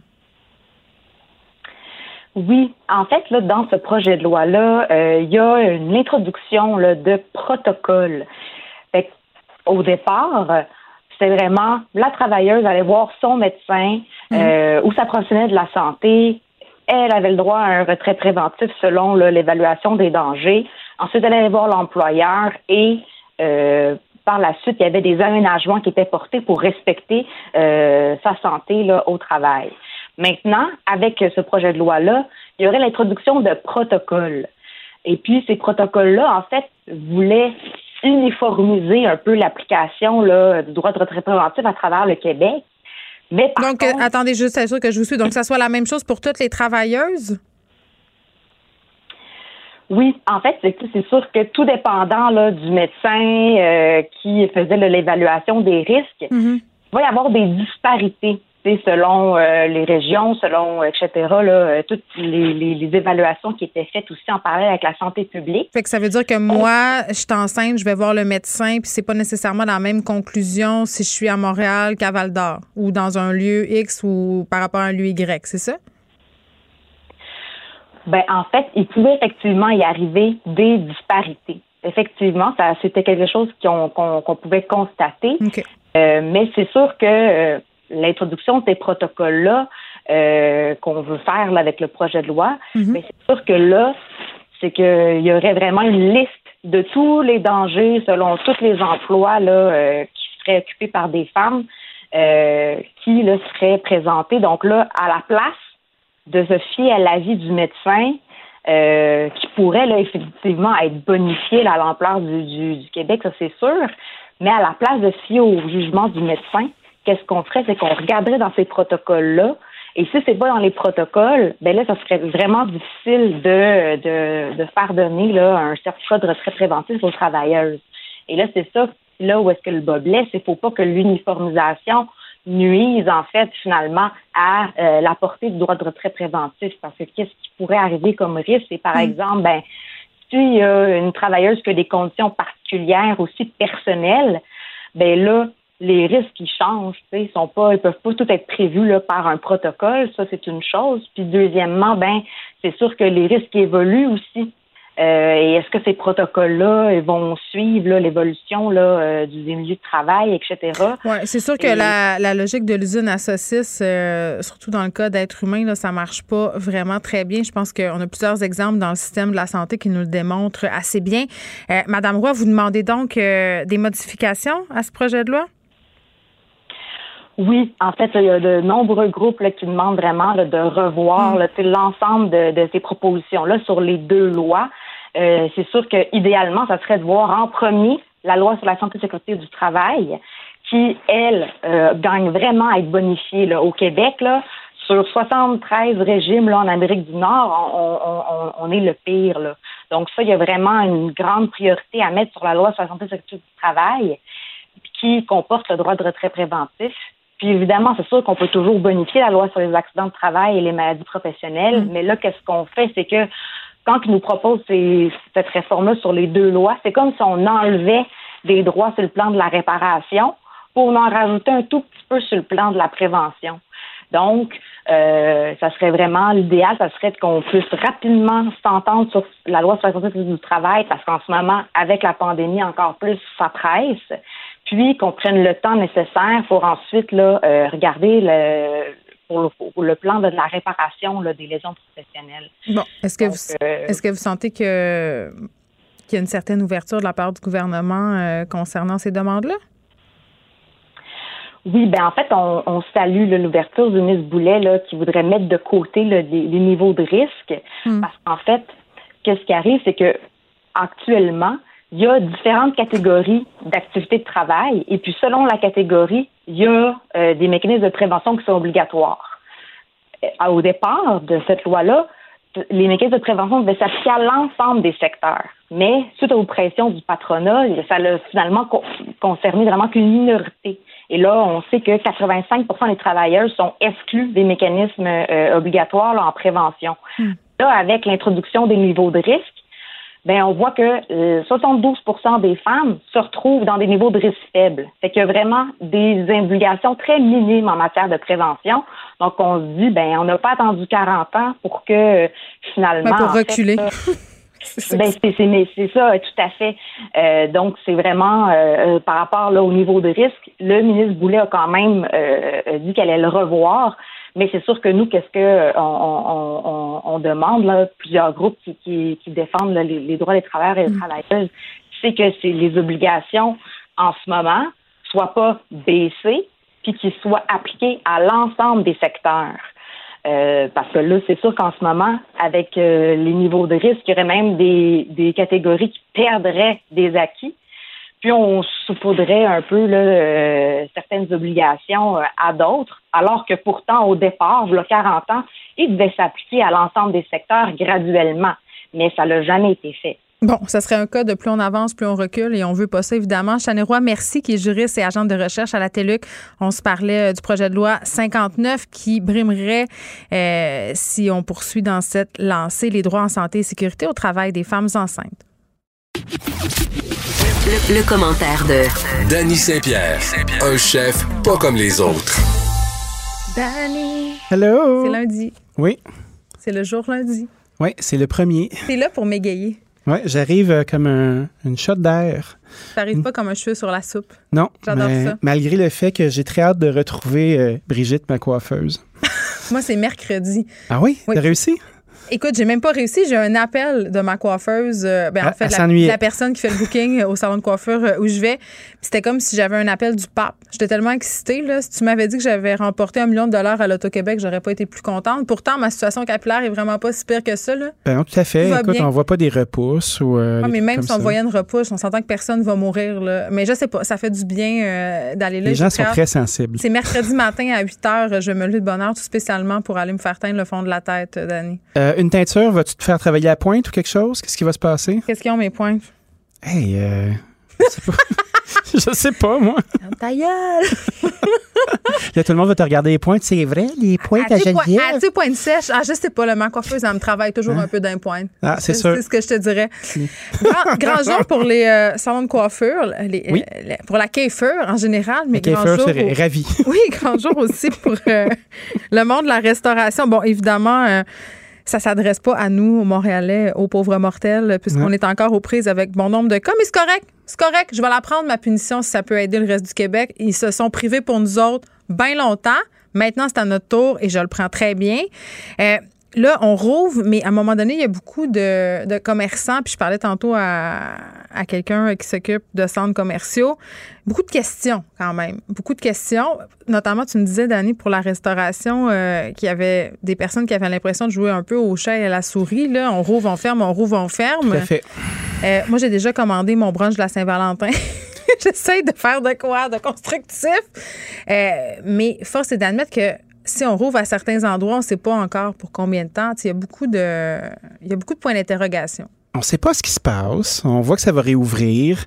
Euh, Il y a des habitudes qui se sont prises. Tu sais, moi, je trouve qu'il y a des opportunités en ce moment. On parle beaucoup des, euh, de, la, de la stupeur et du choc euh, de la pandémie. Mais aujourd'hui, c'est moi, je suis là-dedans. il y a des choses qui se passent. Aujourd'hui, je me dis qu'il faut être dans le positif. Il faut axer sur les affaires qui vont bien parce qu'on n'arrête pas Ben oui. de taper sa tête du monde, là, puis de dire on suit pas les consignes, puis c'est plate, puis les restaurateurs, ça va mal. Mais là, il y a des affaires qui vont bien aussi. Là. Des affaires qui vont très bien. Tu vois, comme la Saint-Valentin. là. Ah, ça, ça va bien. Habituellement, la Saint-Valentin, c'est un couple qui fait garder ses enfants, puis qui va au restaurant, qui s'empile comme des sardines, puis après ça, qui rentre à la maison. C'est le pire jour De la des, terre. des restaurateurs. Et on a déjà parlé ensemble des profils de couples qui vont au restaurant euh, Oui.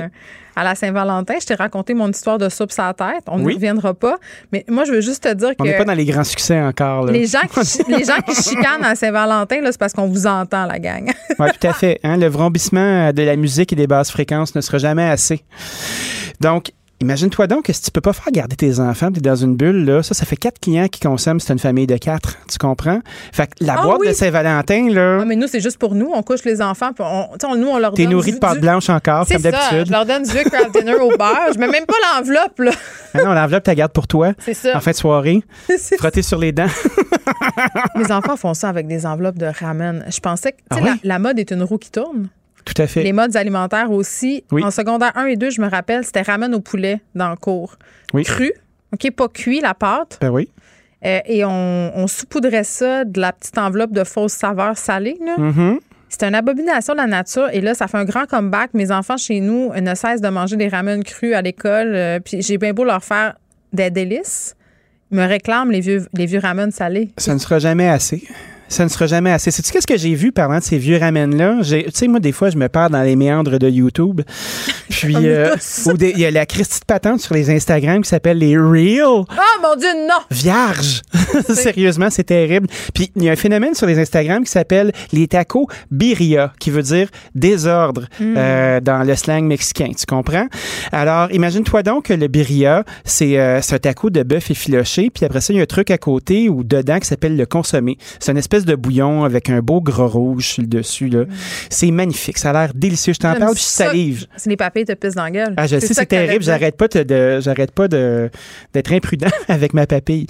Imagine-toi donc que j'ai vu cette semaine un petit plat de take-out avec deux grosses chunks de ramen, comme tu mentionnes, là, ceux qu'on peut manger comme une pomme, là, avec le stuff Ah, louche dessus. C'est bon, Puis la viande braisée, arrosée du consommé, j'ai presque pleuré. Ben, je trouve ça émouvant. Le ramen birria, toi, chose. Maintenant que tu m'en parles, euh, J'ai le goût de le faire. Ben, j'ai le goût de le faire à mes enfants pour enfin leur faire quelque chose de constructif avec les petites maudites enveloppes. Sais-tu qu'est-ce que je fais quand je veux me venger? Dis-moi. J'achète euh, Tu la... voles l'enveloppe. non, mais... ça, c'est vrai que ça serait vraiment une bonne idée. C'est chien, ça. Non, mais j'achète les plus plus piquants. Oh! fait que là, ils sont quand même, maman, ils sont vraiment piquants. Tu vois que tu prennes ceux qui sentent le kimchi, puis là, tout le monde fait comme Ah, tu plus donc bien, toi. Ça sent le vieux pet. Ouais, ça sent l'espèce de ferment. Tu sais, la fermentation, c'est assez limite. Hein? Bon. Donc, tu me parles euh, de restaurateurs qui se sont réinventés, de nouvelles habitudes qui se sont prises. En même temps, euh, je pensais que tu m'avais dit que le T4, c'était pas une terre en bois de bout puis qu'on pouvait pas non plus servir n'importe quoi. Là, tu peux pas. euh, Ben, justement. je t'entendais parler tantôt euh, pendant la pause, une de tes promos de ta balado l'addition avec le chef du Témaki à Chicoutimi, Oui, de, son plus bel, Tremblay. de son plus bel accent, un personnage fort coloré Claro qui- que si. qui militait, OK, excuse, Oui, oui, qui oui. militait pour que les restaurants soient rouverts. Oui. OK, il était venu se déchirer la chemise ici. Il voulait même faire une manifestation, euh, ou rouvrir euh, de toute façon. Finalement, il a, il a choqué, comme on dit, à cause de son permis de boisson. Oui. Mais là, lui, dit, je l'entendais dire, ouais, mais le T4, finalement, c'est pas pire. Ben c'est ça. Tu sais, une fois qu'on a chialé nos vies, là, quand tu as trouvé la bonne affaire à faire, tu vois, moi, j'étais chez Rock Lecoq tout à l'heure. Rock Lecoq, eh, c'est- c'est-tu pas le plus beau nom de la Terre, ça, Rock Lecoq? C'est un restaurant de poulet frit, puis c'est des gens qui ont commencé à faire ça avant euh, l'arrivée de la pandémie, tu comprends?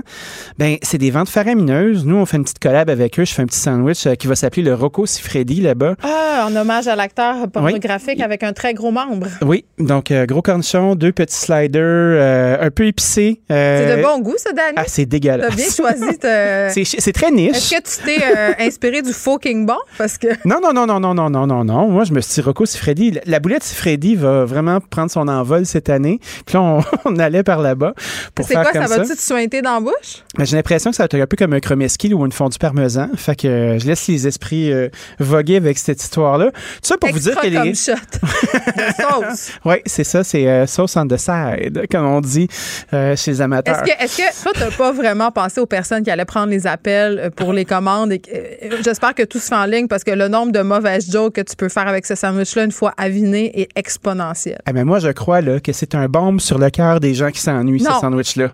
Les gens qui travaillent chez Rock Lecoq vont subir des micro-agressions au quotidien. Ah, et ce sûr. sera de ta faute, Danny Saint-Pierre. Ben, déjà, on s'est dit qu'on allait prendre l'inventaire de toutes les mauvaises blagues qui allaient sortir. On Ah. n'arrêtait pas de dire Rocco Siffredi ou la boulette Siffredi. Puis euh, tout le monde riait. Puis je me suis dit, Un Christy, que ça rend les, rangs, les gens sont heureux. Les gens trouvent ça drôle. La pandémie, ce que ça a apporté à la restauration, c'est qu'il y a moins de compétition aussi parce qu'il y a des gens qui ont décidé d'arrêter d'essayer de mettre leur nourriture compliquée dans des cartons d'aluminium. Donc, quand c'est la Saint-Valentin, salue. on les salue, on les remercie d'ailleurs de continuer à profiter de leur aide au Ben, loyer. Tu veux pas payer non plus, tu sais, euh, beaucoup, beaucoup, beaucoup d'argent pour une affaire chère et élaborée qui t'arrive chez vous un peu chenu-chenu. Tout à fait. Tout ratatiné puis mélangé. il y a plein de monde bon qui se sont mis à faire des choses simples et vraiment très bien. Fait que ça, ces gens-là ont le champ libre pour faire leur patente. Elle va sortir. Il va y avoir une clientèle qui va souvent aller dans ces restaurants-là puis avoir plus de budget parce que tu sais, tu voyages pas, tu sors pas, tu fais rien. Tu me fais même pas aller t'acheter du, euh, du remover là, jusqu'à tout- jusqu'à ce matin. Tu comprends? Ah, toi, t'en as trouvé. fait Je que m'en tu fais ferais mes comme. ongles à Dani. Trois heures. Ont- Trois heures dans l'acétone en regardant l'Empire du Bling. c'est ça que ça aura fallu. Je te jure que c'est vrai. Fait qu'il y a plus de place, puis les gens, les gens sont vraiment prêts à l'aventure.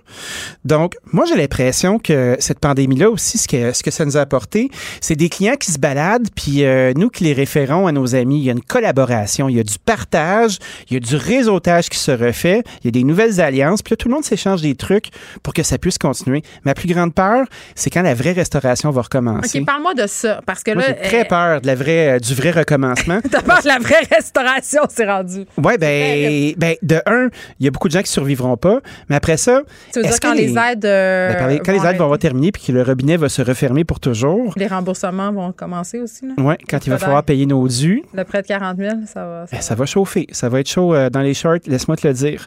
Mais je me demande si les gens vont conserver euh, leurs bonnes habitudes de take-out.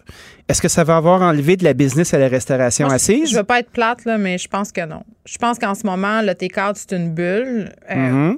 Je pense que les gens en consomment beaucoup parce que c'est la seule option.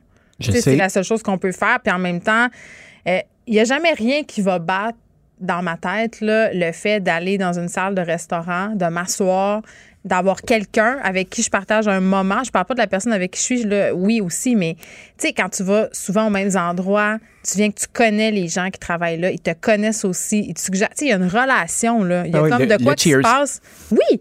Euh, Puis ça, il n'y a jamais une boîte de take-out qui va recréer ça. Là. Moi, la seule raison d'année pour laquelle on se commande des boîtes de take-out en ce moment, là, euh, c'est un pour essayer de revivre l'expérience du resto qu'on aime parce qu'ils ne sont pas fous, nos restaurateurs. Là, ils réinterprètent leurs classiques. Ben Euh, oui. Nous t'es sur Instagram en disant Hey, encouragez-nous, c'est la Saint-Valentin, on a fait ci, ça, ci, ça, il y a fait. telle, telle bouteille, faites ça. Donc, ça, puis de recréer une espèce, tu recrées le restaurant que t'aimes chez vous. Mais tu sais, moi, Marc-Antoine du Mon Lapin, c'est pas lui qui va venir me servir mon brunch de la Saint-Valentin, puis ça, c'est dole. Non, c'est c'est sûr qu'il le fera pas à ta place.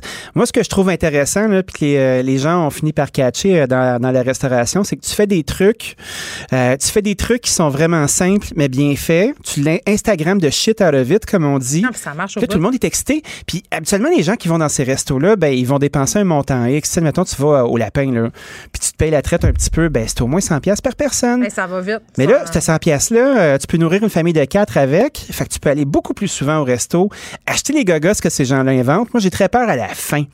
À l'arrêt où euh, toutes les belles nouvelles inventions duquel on a pu profiter là, vont arrêter d'être demandées Mais autant. Parlons des comptoirs à Parce manger. que ça allait très bien. Oui, mais OK, mais il y a plusieurs restaurateurs qui ont fait parfait, ça, ça fonctionne très bien. Il y a une demande. Puis c'est vrai que euh, il y a une frontière psychologique de du restaurant, c'est-à-dire dans une certaine catégorie de restaurants, tu te dis pas je vais là quatre fois semaine, ça n'a aucun sens. Non. Fait que une fois par semaine ou une fois ou deux semaines, je sais pas, moi tu dis, je dis n'importe quoi, là, mais OK, on se paye un bon resto, mais le reste du temps, si j'arrête au comptoir tes de ce même resto, me prendre des plats qui sont, oui, moins chers, mais qui me font repenser à. Et donc, dans ce cas-ci, la relation est maintenue. Bien, ça aussi, je pense que c'est un modèle d'affaires que, qui gagnerait à être exploré. Puis je pense que les gens sont prêts à payer. Bien, puis là, est-ce qu'on est en train de se parler? Non, on, on s'est déjà posé la question. Je me dis, est-ce que c'est très montréalais de penser que. Pas du tout. Mais non, c'est ça, ça marche aussi à l'extérieur parce qu'il y a encore moins d'offres. Ben, il y a beaucoup d'endroits qui le faisaient déjà, tu sais, des chaînes déjà établies qui faisaient du grab and go puis que ça fonctionnait. Tu sais, des, euh, des chaînes avec, euh, tu sais, je, je pense à Giorgio qui faisait ça à Terrebonne, admettons. Mais le grab and go, là, hein. la- ça fonctionnait. Oui, mais la ligne est mince entre. euh, moi, je suis pour. Si tu me vends un take-out, si j'ai un petit peu de prep à faire, ça va. Oui. Mais si c'est comme une boîte de good food, là, j'ai plus de Non, misère. non, non, non, non, non, non. Mais tu vois, quand, faire attention. euh, Il y a eu des dérives, Danny. Il y a eu des dérives. Tu sais, je pense à mon ami Luciano, euh, sa rue Saint-Zotique, qui est un ami euh, qui a, à mon avis, euh, un des meilleurs Je le restaurants sais pas, italiens. mais Fred arrête pas d'hocher de la tête. là. Il est vraiment d'accord, puis c'est très rare qu'il est d'accord avec nous. Oui, mais Fred, Fred, il s'assouplit. Fred, va- à notre il- contact, ouais, il se euh, radicalise, moi, je pense. Moi, je pense euh, qu'il travaille très fort sur lui et c'est tout à son honneur. Euh, Luciano fait des litres de sa sauce tomate, sa Ah. fameuse sauce tomate. Mais là, il est distribué d'à peu près une centaine de points de vente. Il fabrique sa sauce, il n'y a pas de viande dedans, donc il peut le faire. Et de sa valise de char, il peut distribuer ses affaires. Fait que ça te fait un produit dérivé. Tu vas manger dans ton restaurant préféré. Tu te fais proposer un pot de sauce à 12 pièces. Tu le ramasses. Tu viens de craquer ça sur ta facture. Est-ce que tu penses. On devrait tous faire ça. Est-ce que tu penses qu'il y a des restaurateurs qui, en ce moment, font plus d'argent qu'avant? Ben oui. C'est ça qui Ben arrive. oui. Ben moi, j'en suis un. Mon modèle d'affaires, là, qui est de faire de la pizza, puis de- d'avoir des salades prédressées, puis des beaux desserts, là, à un prix qui est décent. Euh, les marges sont bonnes, ça me prend moins d'employés. Là, hier, c'était le Super Bowl, ça a dû être l'enfer. C'était très le fun, ça a bien été. On était très, on était très contents. Mais Euh, ben, les clients fois- étaient contents aussi parce qu'ils en ont eu pour leur argent. Est-ce que des fois, tu te regardes pas dans le miroir et tu fais pas, ah, je m'ennuie du chef de grand restaurant que j'étais maintenant que je fais de la pizza? Parce qu'il y a un certain snobisme. Ah, je l'aimais la plus, ce gars-là, moi. Hein? Depuis longtemps. Ça faisait longtemps qu'il m'avait quitté. Depuis la petite maison, là, tu sais, j'avais un petit restaurant sur l'avenue du Parc. Ouais. Puis, euh, tu sais, c'était le restaurant de trop. C'était celui que j'aurais pas dû faire. Parce que ça me tentait comme plus. Je le faisais juste sur le radar parce ça que tentait j'étais plus de jouer au grand restaurant. Ouais, puis ça me tentait de faire de quoi de cool, mais c'était trop petit pour l'argent que j'avais envie de faire. Hmm. Puis à un moment donné, ça a fait comme Christy, j'aurais dû faire de la pizza drette là. Chose que je voulais faire dès le départ. Tout le monde me dit Ben non, t'es un grand chef, fais pas ça, nanana. Regarde, Mais il y tu a vois, des là, je fais ma patente, puis Christy, c'est le fun, puis ça marche. Ben, c'est là où je voulais aller. Il y a des restaurants qui se plantent parce que justement, ils veulent faire euh, des choses qui sont un peu plus fancy, alors qu'ils pourraient monétiser davantage euh, quelque Ben oui. chose de plus accessible, mais de tout aussi bien exécuté, parce qu'on a beaucoup de condescendance par rapport à la simplicité, alors que ça devrait pas. Ben, moi, je pense que c'est un, un snobisme d'utilisateurs non réguliers. Tu sais, mettons, les gens qui sortent vraiment beaucoup, là, Oui, tu veux pas avoir la grosse affaire élaborée chaque soir.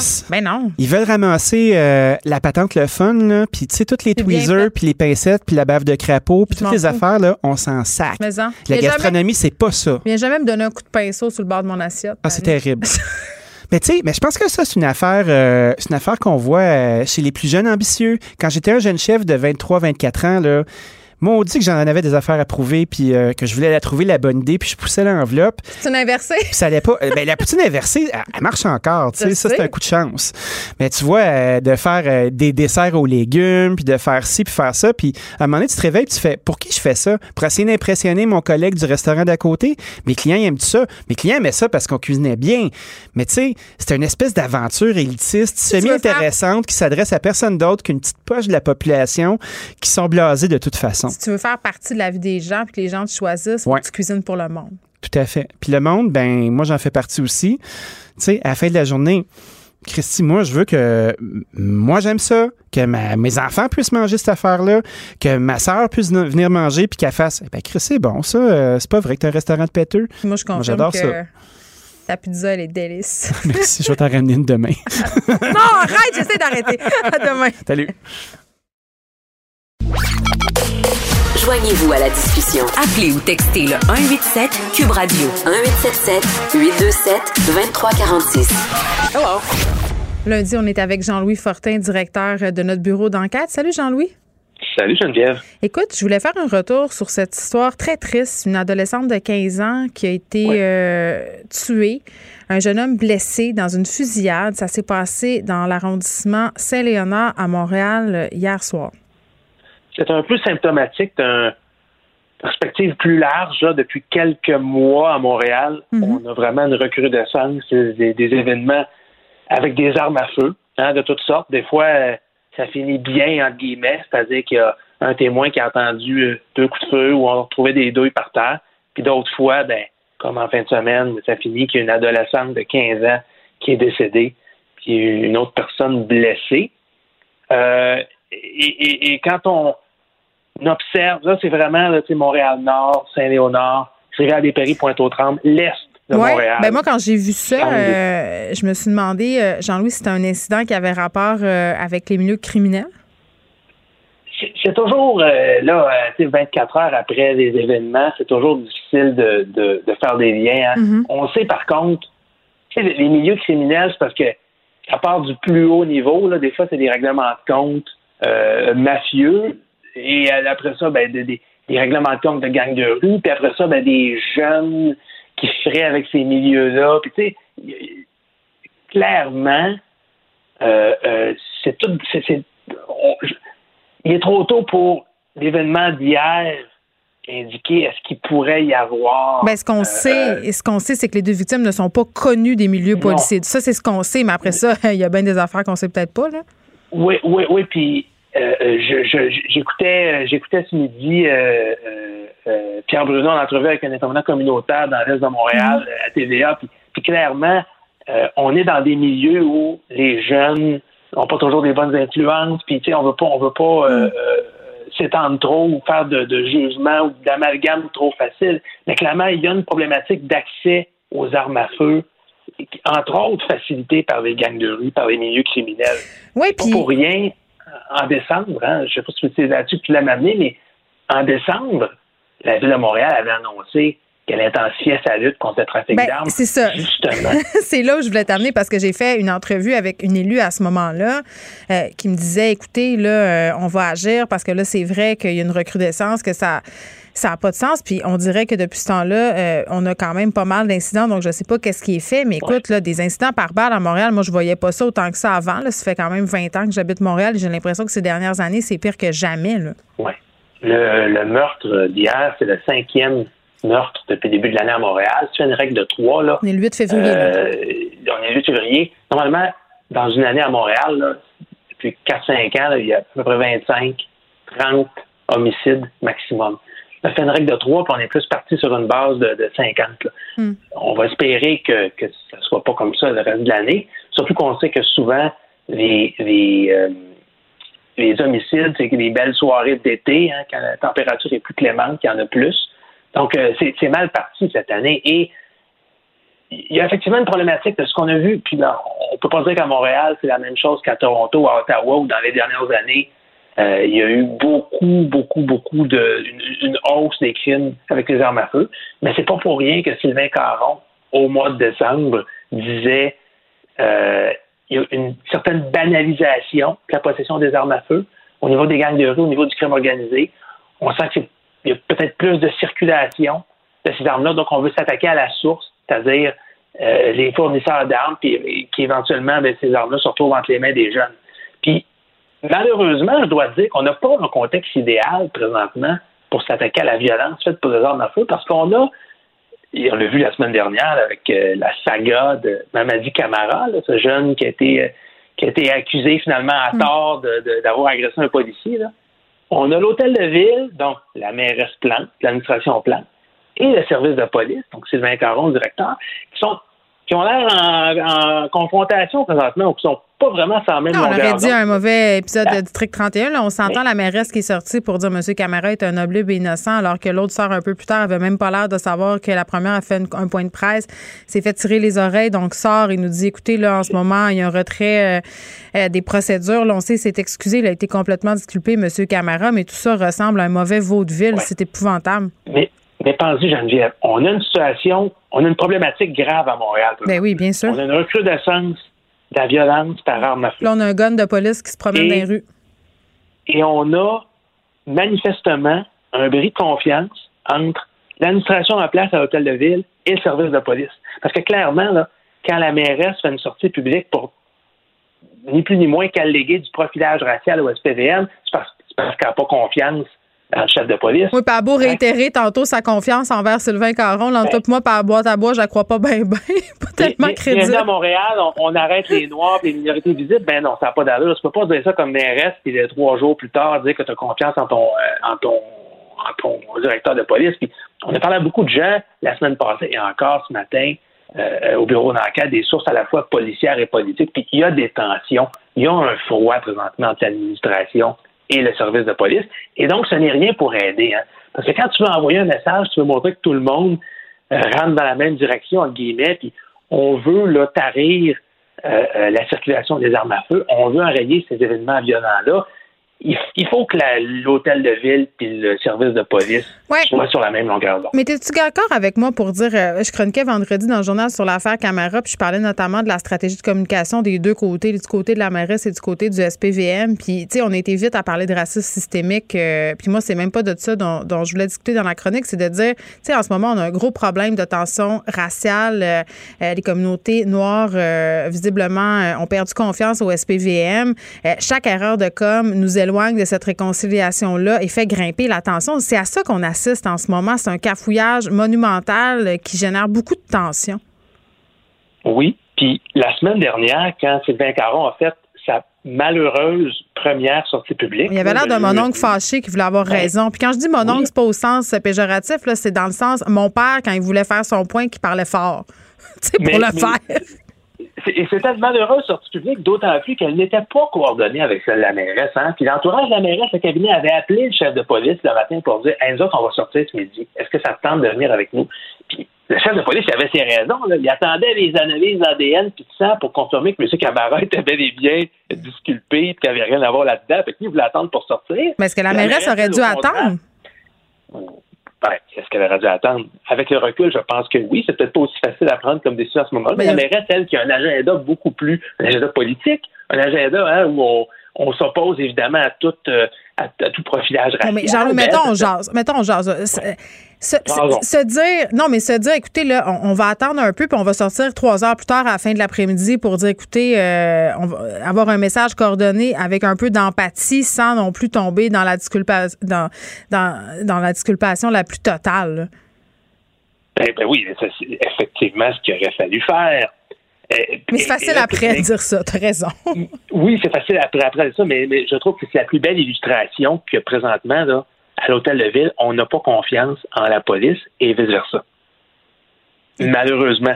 Euh, puis, je regardais un petit peu avant qu'on se parle l'article qu'on avait écrit le 17 décembre quand Sylvain Caron et Valérie Plante avaient annoncé l'escouade pour lutter contre le trafic d'armes. On va dire une chance que les deux étaient séparés par un plexiglas. un gros écran plexiglas à la table de conférence de presse. Tu as vraiment l'impression que Sylvain Caron n'était pas l'homme que Valérie Plante voulait à la tête du SPVM, puis qu'il ne restera pas bien longtemps, puis je pense pas qu'il va s'accrocher à ce, à ce poste-là, à ce rôle-là, pendant encore plusieurs années. C'est bien malheureux parce qu'on ne voudrait surtout pas politiser l'action policière à Montréal. On voudrait que la police fasse son travail de façon indépendante de ce que je dirais euh, du message politique que veut passer l'hôtel de ville, mais évidemment qu'elle le fasse en évitant tout profilage racial ou en évitant le plus possible des erreurs bien malheureuses comme on a eu la semaine passée. moi, j'aurais aimé ça qu'on sorte de la petite politique puis de la petite police, là, puis qu'on soit transparent, qu'on nous dise les affaires, qu'on nous explique les choses au fur et à mesure. Les gens sont pas niaiseux, là. Les gens sont capables de comprendre si on explique, si on dit voici ce qui s'est passé. Mais j'ai l'impression que dans ce cas-là, tout le monde tirait la couverte de son bord.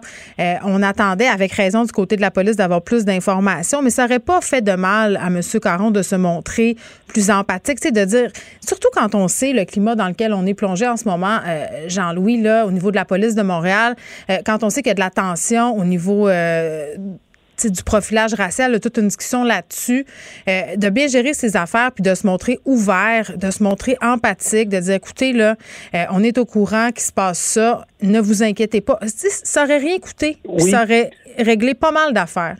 Oui, puis malheureusement, il y a beaucoup de gens au SPVM qui ont perçu autant l'opinion publique que la sortie de la mairesse. Il y, avait plusieurs commentateurs aussi qui mettaient le SPVM sous pression. Malheureusement, dans l'état-major de, la police de Montréal, ça a été perçu comme une critique à l'endroit du travail qu'ils faisaient. Dans des circonstances pas C'était pas leur travail, c'était leur opération de com. C'est ça qui a été critiqué. Oui, mais plus que ça, hein, les gens disaient l'enquête était bâclée, on a ben, ils ont été vite. trop vite. oui. mais mais dans des circonstances pas évidente. Hein? Ben, tout le monde un, aurait un, des leurs vient de se faire attaquer, vient de se faire euh, des coups de feu tirant sa direction. Bon, puis c'est facile de jouer au gérant d'estrade par après. On n'était pas sur la glace quand la partie quand la mm. partie se jouait. Mais reste que bon, il y a eu, je pense, des deux côtés, hein, une réaction euh, qui était un peu déplacée de la ben, part Les deux côtés, on a voulu sauver la face. C'est réaction émotive de la part de la mairesse. Euh, et, et, ben, c'est bien malheureux. Moi, je pense il faut repartir sur de nouvelles bases. Je ne pense pas que c'est avec Sylvain Caron à la tête du SPVM et la mairesse Plante qu'on va y arriver. Hein. un des deux devra, euh, devra partir. Il y a des élections, euh, il y a des élections à Montréal dans moins d'un an, en novembre. Mais clairement, à moyen terme, si on me demande dans deux ans, dans trois ans, dans cinq ans, si on veut lutter contre euh, le, profilage racial, qui malheureusement peut exister dans certains cas à Montréal. Il va hmm. falloir qu'il y ait un des deux personnages qui change parce que ces deux-là, euh, c'est pas. Euh, ça marche pas bien, bien. Ça marche pas bien. On, on, va dire les vraies affaires. Jean-Louis Fortin, merci, qui est directeur de notre bureau d'enquête.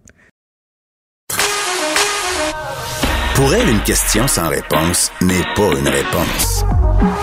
Geneviève Peterson. Cube Radio. Alexandre Moranville, Ouellette est avec nous pour trois petites minutes. Mais oui, trois très bonnes minutes. Des excellentes minutes. Les derniers seront les premiers. Tout à fait. C'est très biblique et c'est très vrai. J'adore ça.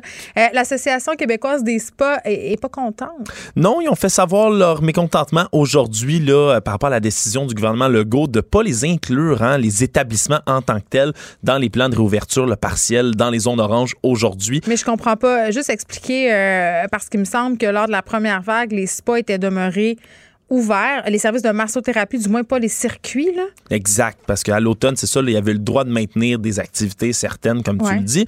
Mais là, euh, en ce moment, ils font pas partie là, de la réouverture des commerces aujourd'hui. Donc, euh, c'est certain que ça fait grincer des dents. Euh, ils disent, entre autres, qu'ils sont des établissements de bien-être, de santé. Puis leurs argumentaires, c'est que ben, c'est visité principalement un spa par des personnes qui sont seules des personnes en couple, sinon des usagers qui cherchent à s'éloigner, s'isoler les uns des autres. Hein. Quand on va au spa, on cherche la quiétude, le calme. Il n'y a pas trop d'attroupement. là. Ouais, puis il y a peu de communication entre les gens. Règle générale, c'est pas un endroit où on va pour jaser, pour parler. Un peu le même argument qui avait été sorti pour la réouverture des musées. J'avais parlé euh, avec euh, une association de spa, je me rappelle plus c'était quelle chaîne, qui me disait que les la mise en place des mesures hygiéniques dans les spas en temps normal était déjà assez pour s'assurer euh, vraiment d'un très faible risque de contamination. Puis je veux pas être démago, mais j'ai envie de te dire que si je peux aller me faire faire les ongles, si je peux aller au salon de coiffure, si je peux aller à recevoir différents traitements esthétiques comme un traitement du visage au laser, c'est un peu paradoxal que je puisse pas aller dans un spa. Dans ma tête, un- ça loge un peu à la même enseigne. Oui, puis c'est sûr que tu le dis, les mesures sanitaires sont quand même normalement assez élevées dans un spa, merci. Ils disent même que la température, l'humidité relative qu'on trouve dans les spas contribue, entre autres, à l'inaction du virus. C'est certain que là, c'est Là, qui euh, ça, ouais, on là, n'est pas à- certain. là, ça. Là, ça serait mon bémol. Ouais. C'est sûr que si ça vient. si L'association des, spas et pas de la santé publique. Ouais, c'est on comme euh, s'entend. quelqu'un qui vend des cigarettes qui me dit Ben voyons, qu'est-ce qui se passe? C'est fou. c'est la petite musique. Qui est sont crevés. Mais Non, mais pour vrai, c'est pour dire que, tu sais, je comprends que le risque est minime, mais je serais plus rassurée si on avait une association de virologues qui fait une sortie pour me dire. c'est certain. Parce qu'on a pensé la même chose des restaurants. On nous a dit les restaurants, c'est pas dangereux, il y a rien là, alors qu'on a appris par la suite que les aérosols, c'était plutôt problématique. Chacun presse pour, pour sa paroisse, c'est certain, mais ils disent qu'il y avait déjà plein de mesures qui avaient été mises justement à l'automne supplémentaires dans les spas pour s'assurer justement distanciation, hygiène et tout. Donc reste à voir si ça va être entendu. J'aurais besoin d'y aller au spa parce que mon cœur bat encore très vite de la montée sonore qu'on a connue il y a quelques secondes. Moi, je sais que j'ai très hâte d'y retourner. À l'approche de la Saint-Valentin, il y a bien des couples qui vont être déçus de ne pas aller se faire faire. Euh, non, un massage en duo, tu as le droit. C'est juste le circuit que tu n'as pas le droit. Alexandre, on t'écoute dans quelques instants avec Mario Dumont. Merci d'avoir été avec nous. On se retrouve demain dès 13h. Cube Radio.